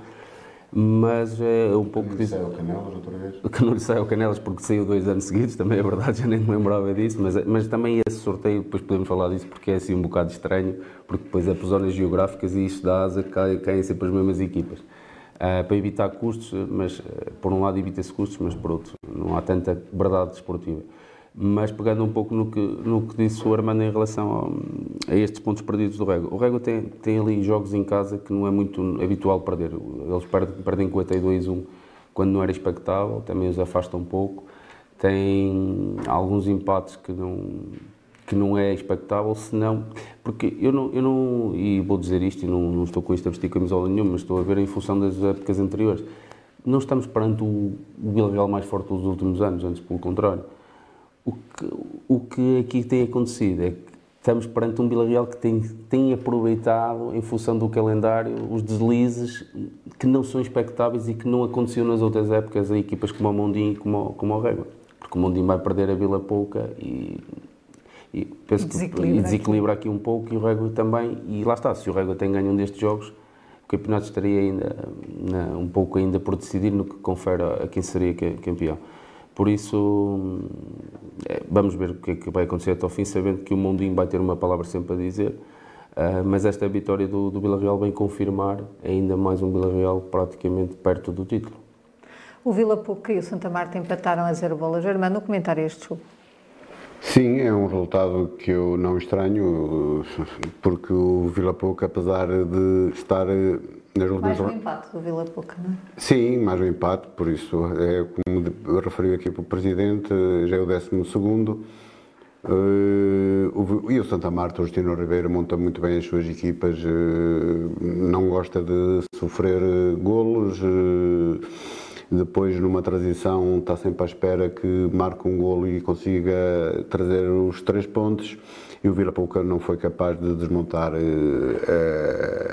a coesão defensiva do, do, Santa Marta. É certo que o Santa Marta também tentou chegar ao gol, mas o sinal mais foi sempre do Vila Pouca, mas o Santa Marta com este empate praticamente assegurar a quarta posição, o que é excelente e bem demonstrativo do trabalho do seu treinador, do Justino Ribeiro e dos seus jogadores e da, da, de toda a estrutura do Santa Marta, que na minha perspectiva, apesar de ainda faltarem alguns jogos, eh, vai fazer uma época bastante positiva. Paulo, um comentário também este nulo. Eu concordo praticamente com tudo que o Armando disse. Eh, o Santa Marta e, e o Justino, conhecedor profundo de como é as equipas do Armando, porque já o orientou enquanto jogador e conhece-o como ninguém, e por sua vez o Armando também conhece como ninguém o Justino. Um, equipas diferentes na forma de jogar, mas o que é certo é que o Santa Marta privilegia muito a organização defensiva nestes jogos Uh, se puder não sofrer e não arriscar muito para marcar, acaba por sempre garantir aqui um ponto. E o que é certo é que aconteceu, e, e a nota disso também é os, os empates que o Vila Pouca também tem na tabela, que é uma equipa com tendência também a empatar, mas aqui realçar tanto o excelente trabalho que tem feito o Armando, mas acima de tudo, apesar de Justino sabermos que não irá ser campeão este ano, eu acho que é uma época em que ele se pode orgulhar, e ele, equipa técnica, jogadores, o próprio clube, que, que desceram uh, do, do Campeonato de Portugal, tiveram a, a perda do, do, seu, do seu presidente e de certa forma estão a honrar como ninguém aquelas gentes com tão pouco, porque quem conhece o futebol distrital e olhando para o plantel do, do, do, Santa Marta, isto não é, não estou a dizer isto aqui com nenhum desprima pelos seus atletas, mas com muito menos investimento e com, com o tipo de gratificações a estes jogadores, que eles têm dado a melhor resposta possível e significa que o, dinheiro não ganha jogos, mas sim a vontade e a competência dos seus atletas e uma palavra para eles todos, porque, quanto a mim, ser, para mim estão a ser a equipa que tem sido a confirmação deste campeonato. Armando, o Abambres perdeu em casa com o Valpassos por 1-2. Um resultado inesperado? Sim, de certa forma inesperado, na minha perspectiva. É, é certo que o Abambres eh, apresentou-se neste jogo com o Valpassos com, com bastantes ausências, o que dificultou é a constituição do 11 do seu treinador Tiago Pinto, que até entrou nos últimos 10 minutos na tentativa de, de ajudar a sua equipa. Muito, muitas poucas soluções. O certo é que o Valpassos eh, também tem no seu não são 11 muitos jogadores jovens, o Valpassos, o, o Abambres marcou primeiro aos 35 minutos por Daniel e na segunda parte, quando se pensava que o Abamos conseguisse segurar a vantagem pelo menos, o Valpassos, através do Tozinho e do, e do Filipe, aos 78, 83 minutos, a fazerem a remontada no jogo, apesar de, de terminarem esse mesmo jogo com uma unidade a menos, porque aos 72 minutos Sérgio Nascimento foi expulso. Mesmo assim não foi suficiente, o Abamos com uma unidade a mais, apesar de tudo tentar para chegar pelo menos à igualdade, o Valpassos, muito bem organizado, não permitiu, e o Valpassos a confirmar mais uma vez que fora essa equipa muito, muito perigosa, e esta derrota não, não desmerece o Abambres, continua a fazer uma excelente época, mas parabéns, parabéns ao Valpassos, ao seu treinador, que fizeram um excelente jogo em Avambres e conseguiram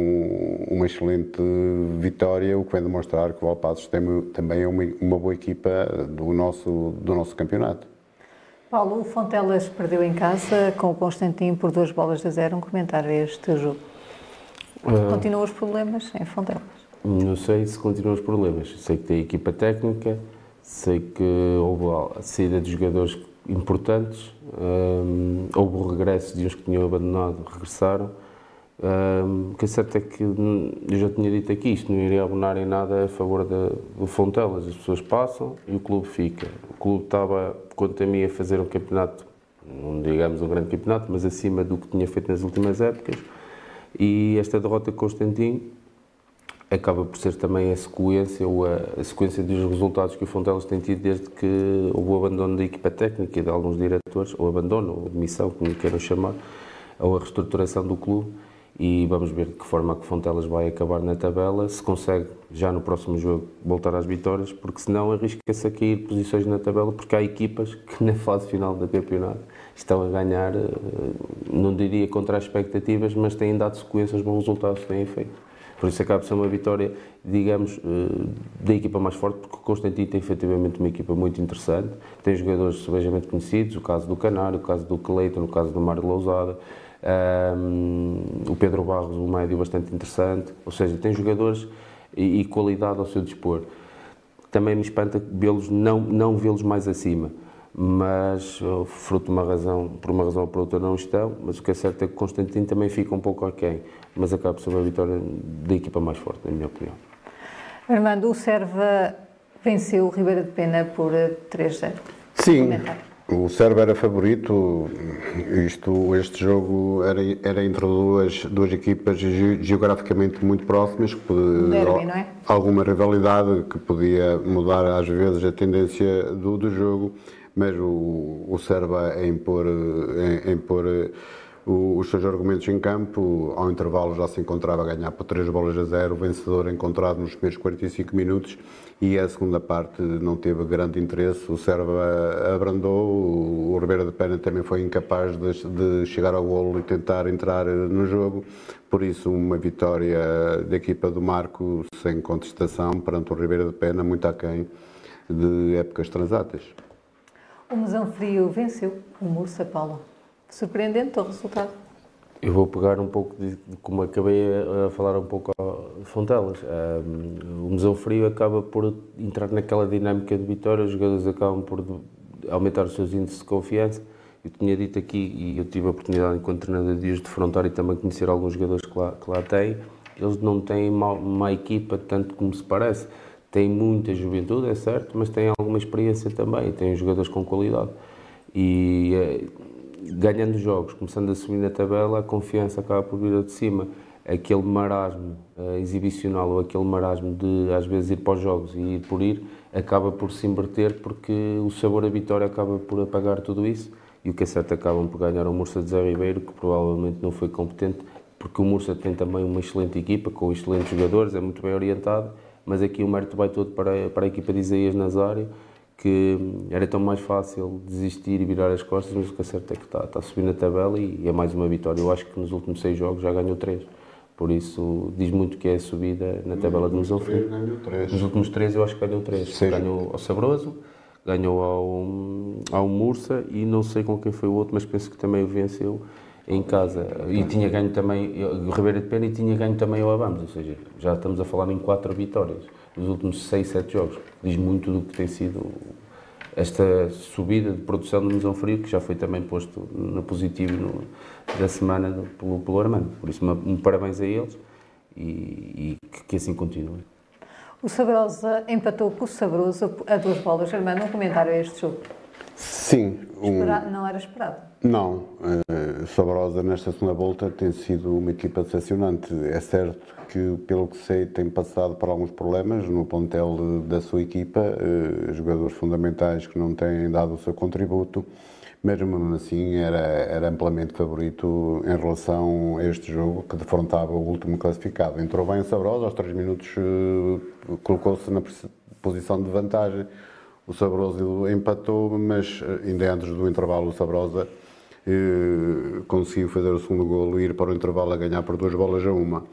Depois, na segunda parte, o Sabroso foi tentando, mas o Sabrosa sempre com um sinal mais. Eh, depois, o Sabroso teve o seu jogador Axel expulso aos 70 minutos, mas o certo é mesmo com uma unidade a menos, a equipa de de, Sabroso, João Machado eh, não virou a cara à luta, foi atrás do gol do empate e, foi, e, e, conseguiu o seu objetivo aos 88 minutos, conseguiu o gol do empate, um, um ponto muito saboroso para, para o Sabroso, que é, é dificilmente pontua e o Sabrosa, mais uma vez, é, é conseguir um resultado negativo e, e a fazer uma segunda volta muito, muito, muito penosa. Vamos passar então para os melhores marcadores da divisão de honra da Associação de Futebol do Vila Real.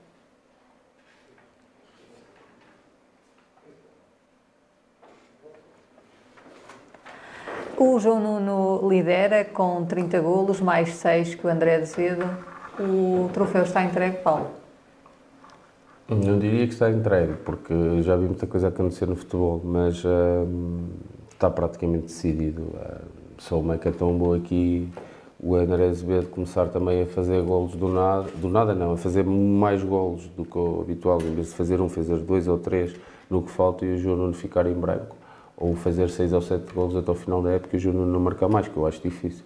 Aqui a curiosidade vai ser o terceiro lugar, perceber de que forma Nica, Portilha, Rooney, uh, eu penso que um outro jogador também ali do Serba também já tem bastantes golos, perceber de que forma é que vai ser o terceiro lugar, mas o João já nos habituou a isto, por isso é um hábito também deste nosso campeonato e eu acho que o, que o troféu está bem encaminhado.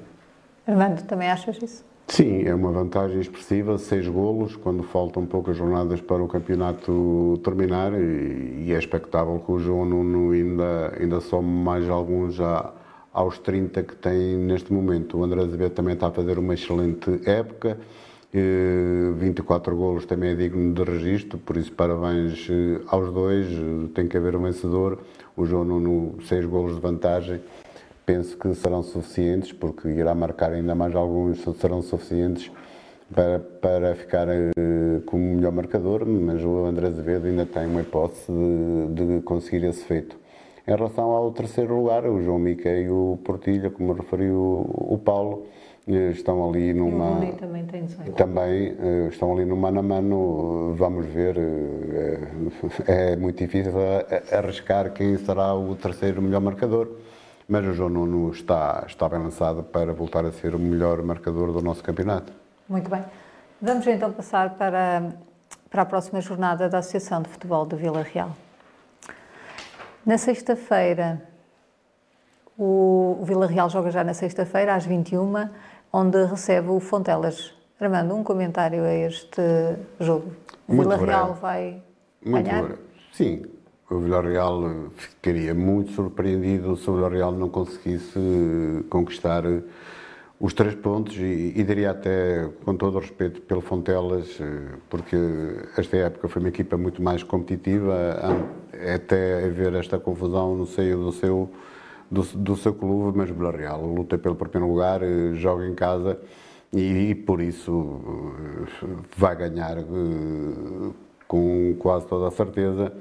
E, e, até vamos ver se o Fontelas não sofrerá uma goleada aqui em Vila Real e até, como estamos a falar dos melhores marcadores, o André Azevedo possa fazer alguns golos e aproximar-se do João Nuno. Por isso, por todo o respeito pelo Fontelas, o Villarreal é amplamente favorito para este jogo. Paulo, também achas que o Villarreal vai ganhar sem dificuldades?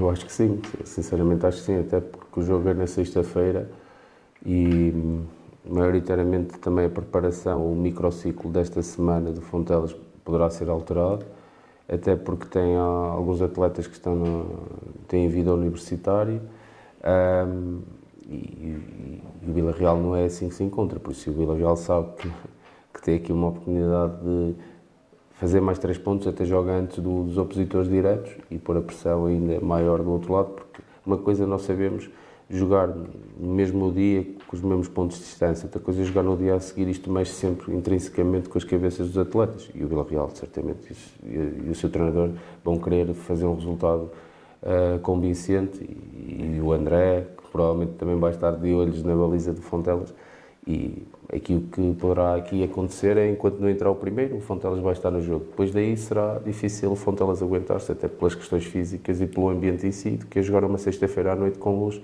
artificial. No sábado joga o Mondinense que recebe o Abambres. Armando, um comentário a este jogo. O, o Mondinense vai vencer? Sim, Sim, se jogasse um Totobola, se este jogo existisse um, um Totobola, era um, um de caras. Eh, o Abambres também está a passar por alguns problemas no seu plantel, o que vai dificultar a deslocação. Esperemos que alguns deles já estejam aptos a, a dar o seu contributo neste jogo em Mondim. Mas o Mondim é melhor que o Abambres, joga em casa, luta por um objetivo, ao contrário do, do Abambres por isso vejo muitas dificuldades ao Abamos trazer pontos de Mondim, porque Mondim ainda está na luta pelo primeiro lugar e não vai querer desperdiçar mais esta oportunidade para somar os três pontos. Paulo, o Régua recebe o Lordelo, também uma oportunidade para João Nuno marcar mais golos? Lá está, são estes jogos e olhando até para, para a tabela classificativa e para o número de gols sofridos que o Lordelo tem, eh, é mais uma oportunidade para o João também fazer golos. O Régua que acabou por ter dois, o Caio expulso por vermelho direto, poderá, não sei quantos jogos é que irá apanhar de castigo, mas poderá aqui cumprir pelo menos um jogo. É sempre um jogo que dá para fazer alguma gestão, sabendo que também o conhecendo um pouco a equipa técnica do Régua, não gosta muito de fazer gestão, acaba por jogar todos os jogos sempre com o melhor 11, uh, mas claramente favorito o Régua. O Valpassos recebe o Atei. Armando, um comentário a este jogo. Um jogo interessante, duas equipas, diria, algo parecidas, com, com bons jogadores dentro do, dos seus plantéis, mas penso que o Valpassos terá mais hipótese de ganhar. Joga em casa, está a passar por uma fase melhor que o AT, na minha perspectiva eu até, em termos defensivos, é uma equipa que se desequilibra com muita facilidade e o Valpassos tem jogadores muito experientes e que podem aproveitar esse fator para chegar ao golo. Por isso, é aqui, apesar do até ter algumas possibilidades de fazer um resultado positivo em Valpassos, eu daria algum favoritismo ao Valpassos neste jogo, porque penso que está mais perto de ganhar os três pontos que o AT. Paulo, o Santa Marta recebe o Vidago. Um bom jogo, em perspectiva. Não, um jogo bastante interessante, até pela, pela forma como joga o Bidago. Quanto a mim, o Bidago agiganta-se nestes jogos quando joga fora de portas, é um relevado natural. Uh, os jogadores de Bidago tecnicamente são bastante evoluídos. Uh, aqui vamos ver de que forma o Santa Marta continua a passar estes testes, que, que são, que são pelo menos este e mais três, dois ou três até depois, fica, até ao fim que são contra as equipas que estão ali eh, na parte de cima da tabela, de que forma que o Santa Marta continua, continua a dar resposta ao que tem feito até aqui. Na primeira mão uh, foi também vencer a, a por, por, uma bola a zero, por isso aqui eu prevejo um jogo equilibrado, uh, sabendo que o Santa Marta tem ligeiro favoritismo até pela dinâmica e confiança que tem, que tem conseguido trazer até aqui e até pela vantagem que tem na tabela em relação ao Vidago. Armando, o Ribeira de Pena recebe o Vila Pouco. Vila Pouco é favorito? Sim, o Ribeira de Pena está muito distante esta época daquilo que nos, vem, que nos, que nos tinha apresentado em épocas anteriores. Certeza que o investimento foi muito, foi muito menor, uma equipa com menos qualidade, com menos opções, com menos argumentos, e isso reflete-se na tabela classificativa, está nos últimos lugares, ao contrário de Vila Pouca, que tem feito um campeonato, diria, razoável. Também uma deslocação muito curta de Vila Pouca à Ribeira de Pena, mas penso que o Vila Pouca, com maior ou menor dificuldade, é favorito a ganhar aqui os três pontos em Ribeira de Pena. Paulo, o Constantino recebe o Musão Frio. O Musão Frio poderá continuar a surpreender? É essa a minha curiosidade desta jornada e olhando para os jogos que, que se avizinham, é perceber de que forma o Musão Frio vai jogar ao, a Constantino. Constantino bem moralizado uma vitória em Fontelas, o Constantino é claramente também melhor equipa e melhor plantel que o Musão Frio, mas o Musão Frio vem de, com a confiança e o peito cheio de, de, de ar e de vontade de dar continuidade. Aqui perceber de que forma o Constantino vai encarar este jogo, não facilitando, porque o Constantino já se viu este ano, até contra o Vila Real em casa, criou dificuldades, como, como foi o jogo, se calhar, com mais eh, mediatismo Uh, mas o Constantino é uma equipa que também privilegia o bom jogar, um campo grande, as duas estão habituadas ao relevado sintético, têm dois bons, bons sintéticos, mas aqui claramente atribui favoritismo ao Constantino.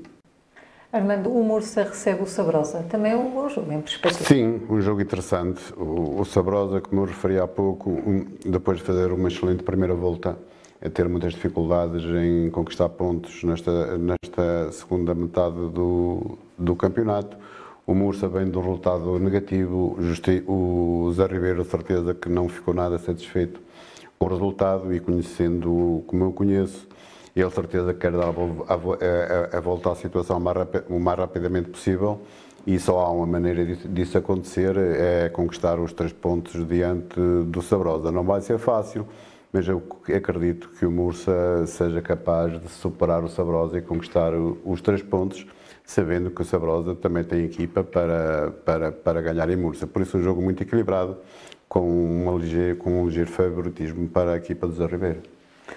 Paulo, o último jogo, Sabroso Serva, o que é que poderemos esperar? Aqui o Serva, o Serva Sabroso vem motivado pelo empate no campo da feira. Uh, jogar em Sabrosa não é fácil e o Sabroso fez dois golos, apesar de ser, penso, o pior ataque do campeonato. Uh, vamos ver de que forma, se é desta que o Sabroso tenta pelo menos a primeira vitória em casa, que eu acho que ainda não venceu. Mas o Serba também vem de uma vitória de um derby, que já não ganhava há muito tempo. O Serba é claramente melhor equipa, tem melhores jogadores, uh, com todo o respeito pelos jogadores do Sabroso. Aqui a dificuldade do Serba é sempre o pelado e perceber de que forma é que vai encarar o jogo. Se o Serba não encarar o jogo com a maior seriedade, arrisca-se a perder pontos nesta partida. Vamos passar agora para os destaques da semana.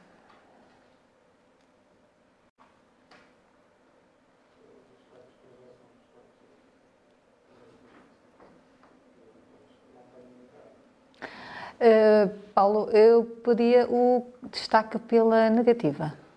Ah, destaque pela negativa uh, esta semana um, e não, é, não é o Pedras em si, é a descida do Pedras ao campeonato, ao nosso, às distritais. Uh, não é o clube em si, é a própria descida, por uma simples razão. Um, vamos ver de que forma isto não irá afetar o, o futuro da próxima época e as próximas épocas do Pedras, porque nós sabemos a dificuldade que é clubes que andam tantos anos no Campeonato de Portugal de repente serem confrontados com outra realidade que não muito estavam diferente. habituados. É muito diferente. Uh, a seriedade, o recrutamento de jogadores, uh, o tipo de arbitragens com que vão encontrar, o tipo de organização de jogos é totalmente diferente. E uma equipa com a estrutura do Pedras, habituada a, a palmilhar o seu caminho 10 anos consecutivos no, Campeonato de Portugal, de repente acaba por descer, perceber de que forma é que isto poderá não afetar o futuro do Pedras. Porque nós sabemos que uma equipa sempre do nosso distrito que desce tem muito mais dificuldades que as outras todas. Uh, que desce não, que sobe, tem, tem muito mais dificuldades em conseguir a manutenção. Eu aqui, o pior da semana é mesmo perceber de que forma o Pedras vai dar a resposta na próxima época. Armando, também o destaque pela negativa. Sim, também escolhi o, o Pedras Salgadas, eh, uma descida já há uma semana anunciada, eh, praticamente. Eh, depois de 10 anos consecutivos ou 10 épocas consecutivas nos campeonatos nacionais, o que é sempre de assinalar, é sinal que, que o engenheiro Barroso fez, e a sua equipa fizeram um excelente trabalho, sempre com, com parcerias, mas que foram resultando. Nesta época, infelizmente, desceu, mas se o engenheiro Barroso continuar na presidência do Pedras Salgadas como, como é esperado, Eh, se estiver na sua mente voltar aos campeonatos nacionais, tenho a certeza absoluta que ele irá fazer uma equipa competitiva, pelo menos para lutar por esse objetivo. Por isso, o que hoje é o pior da semana, e esperemos que rapidamente o Pedras Salgadas volte aos, aos campeonatos nacionais. Paulo, o teu destaque pela positiva? Não poderia ser de outra maneira. Eh, um grupo desportivo de Chaves, Valentes Transmontanos, acabam por conseguir uma vitória uh, que acaba por ser histórica, porque não é todos os dias que conseguem somar três pontos com o Benfica em sua casa. Por isso, já fomos, já dissecamos o jogo na, na abertura do programa e faz todo sentido que, que, que hoje seja para mim o melhor da semana, porque não diria contra todas as expectativas, mas contra aqueles menos uh, crentes, o Chaves acaba por contrariar aqui o favoritismo total do Benfica e conseguir uma vitória que vai permanecer na história do clube. Armando, o teu destaque pela positiva, também o Chaves. Foi o mesmo, também o Chaves versus uh, Vítor Campelos, por, por, porque esta vitória do Chaves, uh, é claro que os jogadores uh, dentro do campo é que, é que jogam, é, é que fazem a bola rolar, errando, acertando, mas o Vítor Campelos na preparação deste jogo foi tremendo na minha opinião, Deu-me gosto ver o Chaves defrontar o Benfica com tudo planeado, uma estratégia muito bem fundamentada e muito bem executada. Por isso, o Vítor Campelos e o Sr. Chaves, eh, esta semana, merecem o meu destaque. Muito obrigada. Muito obrigada por nos terem acompanhado e até ao próximo programa, que será na quarta-feira, às 21 devido ao feriado do 25 de Abril. Muito obrigada.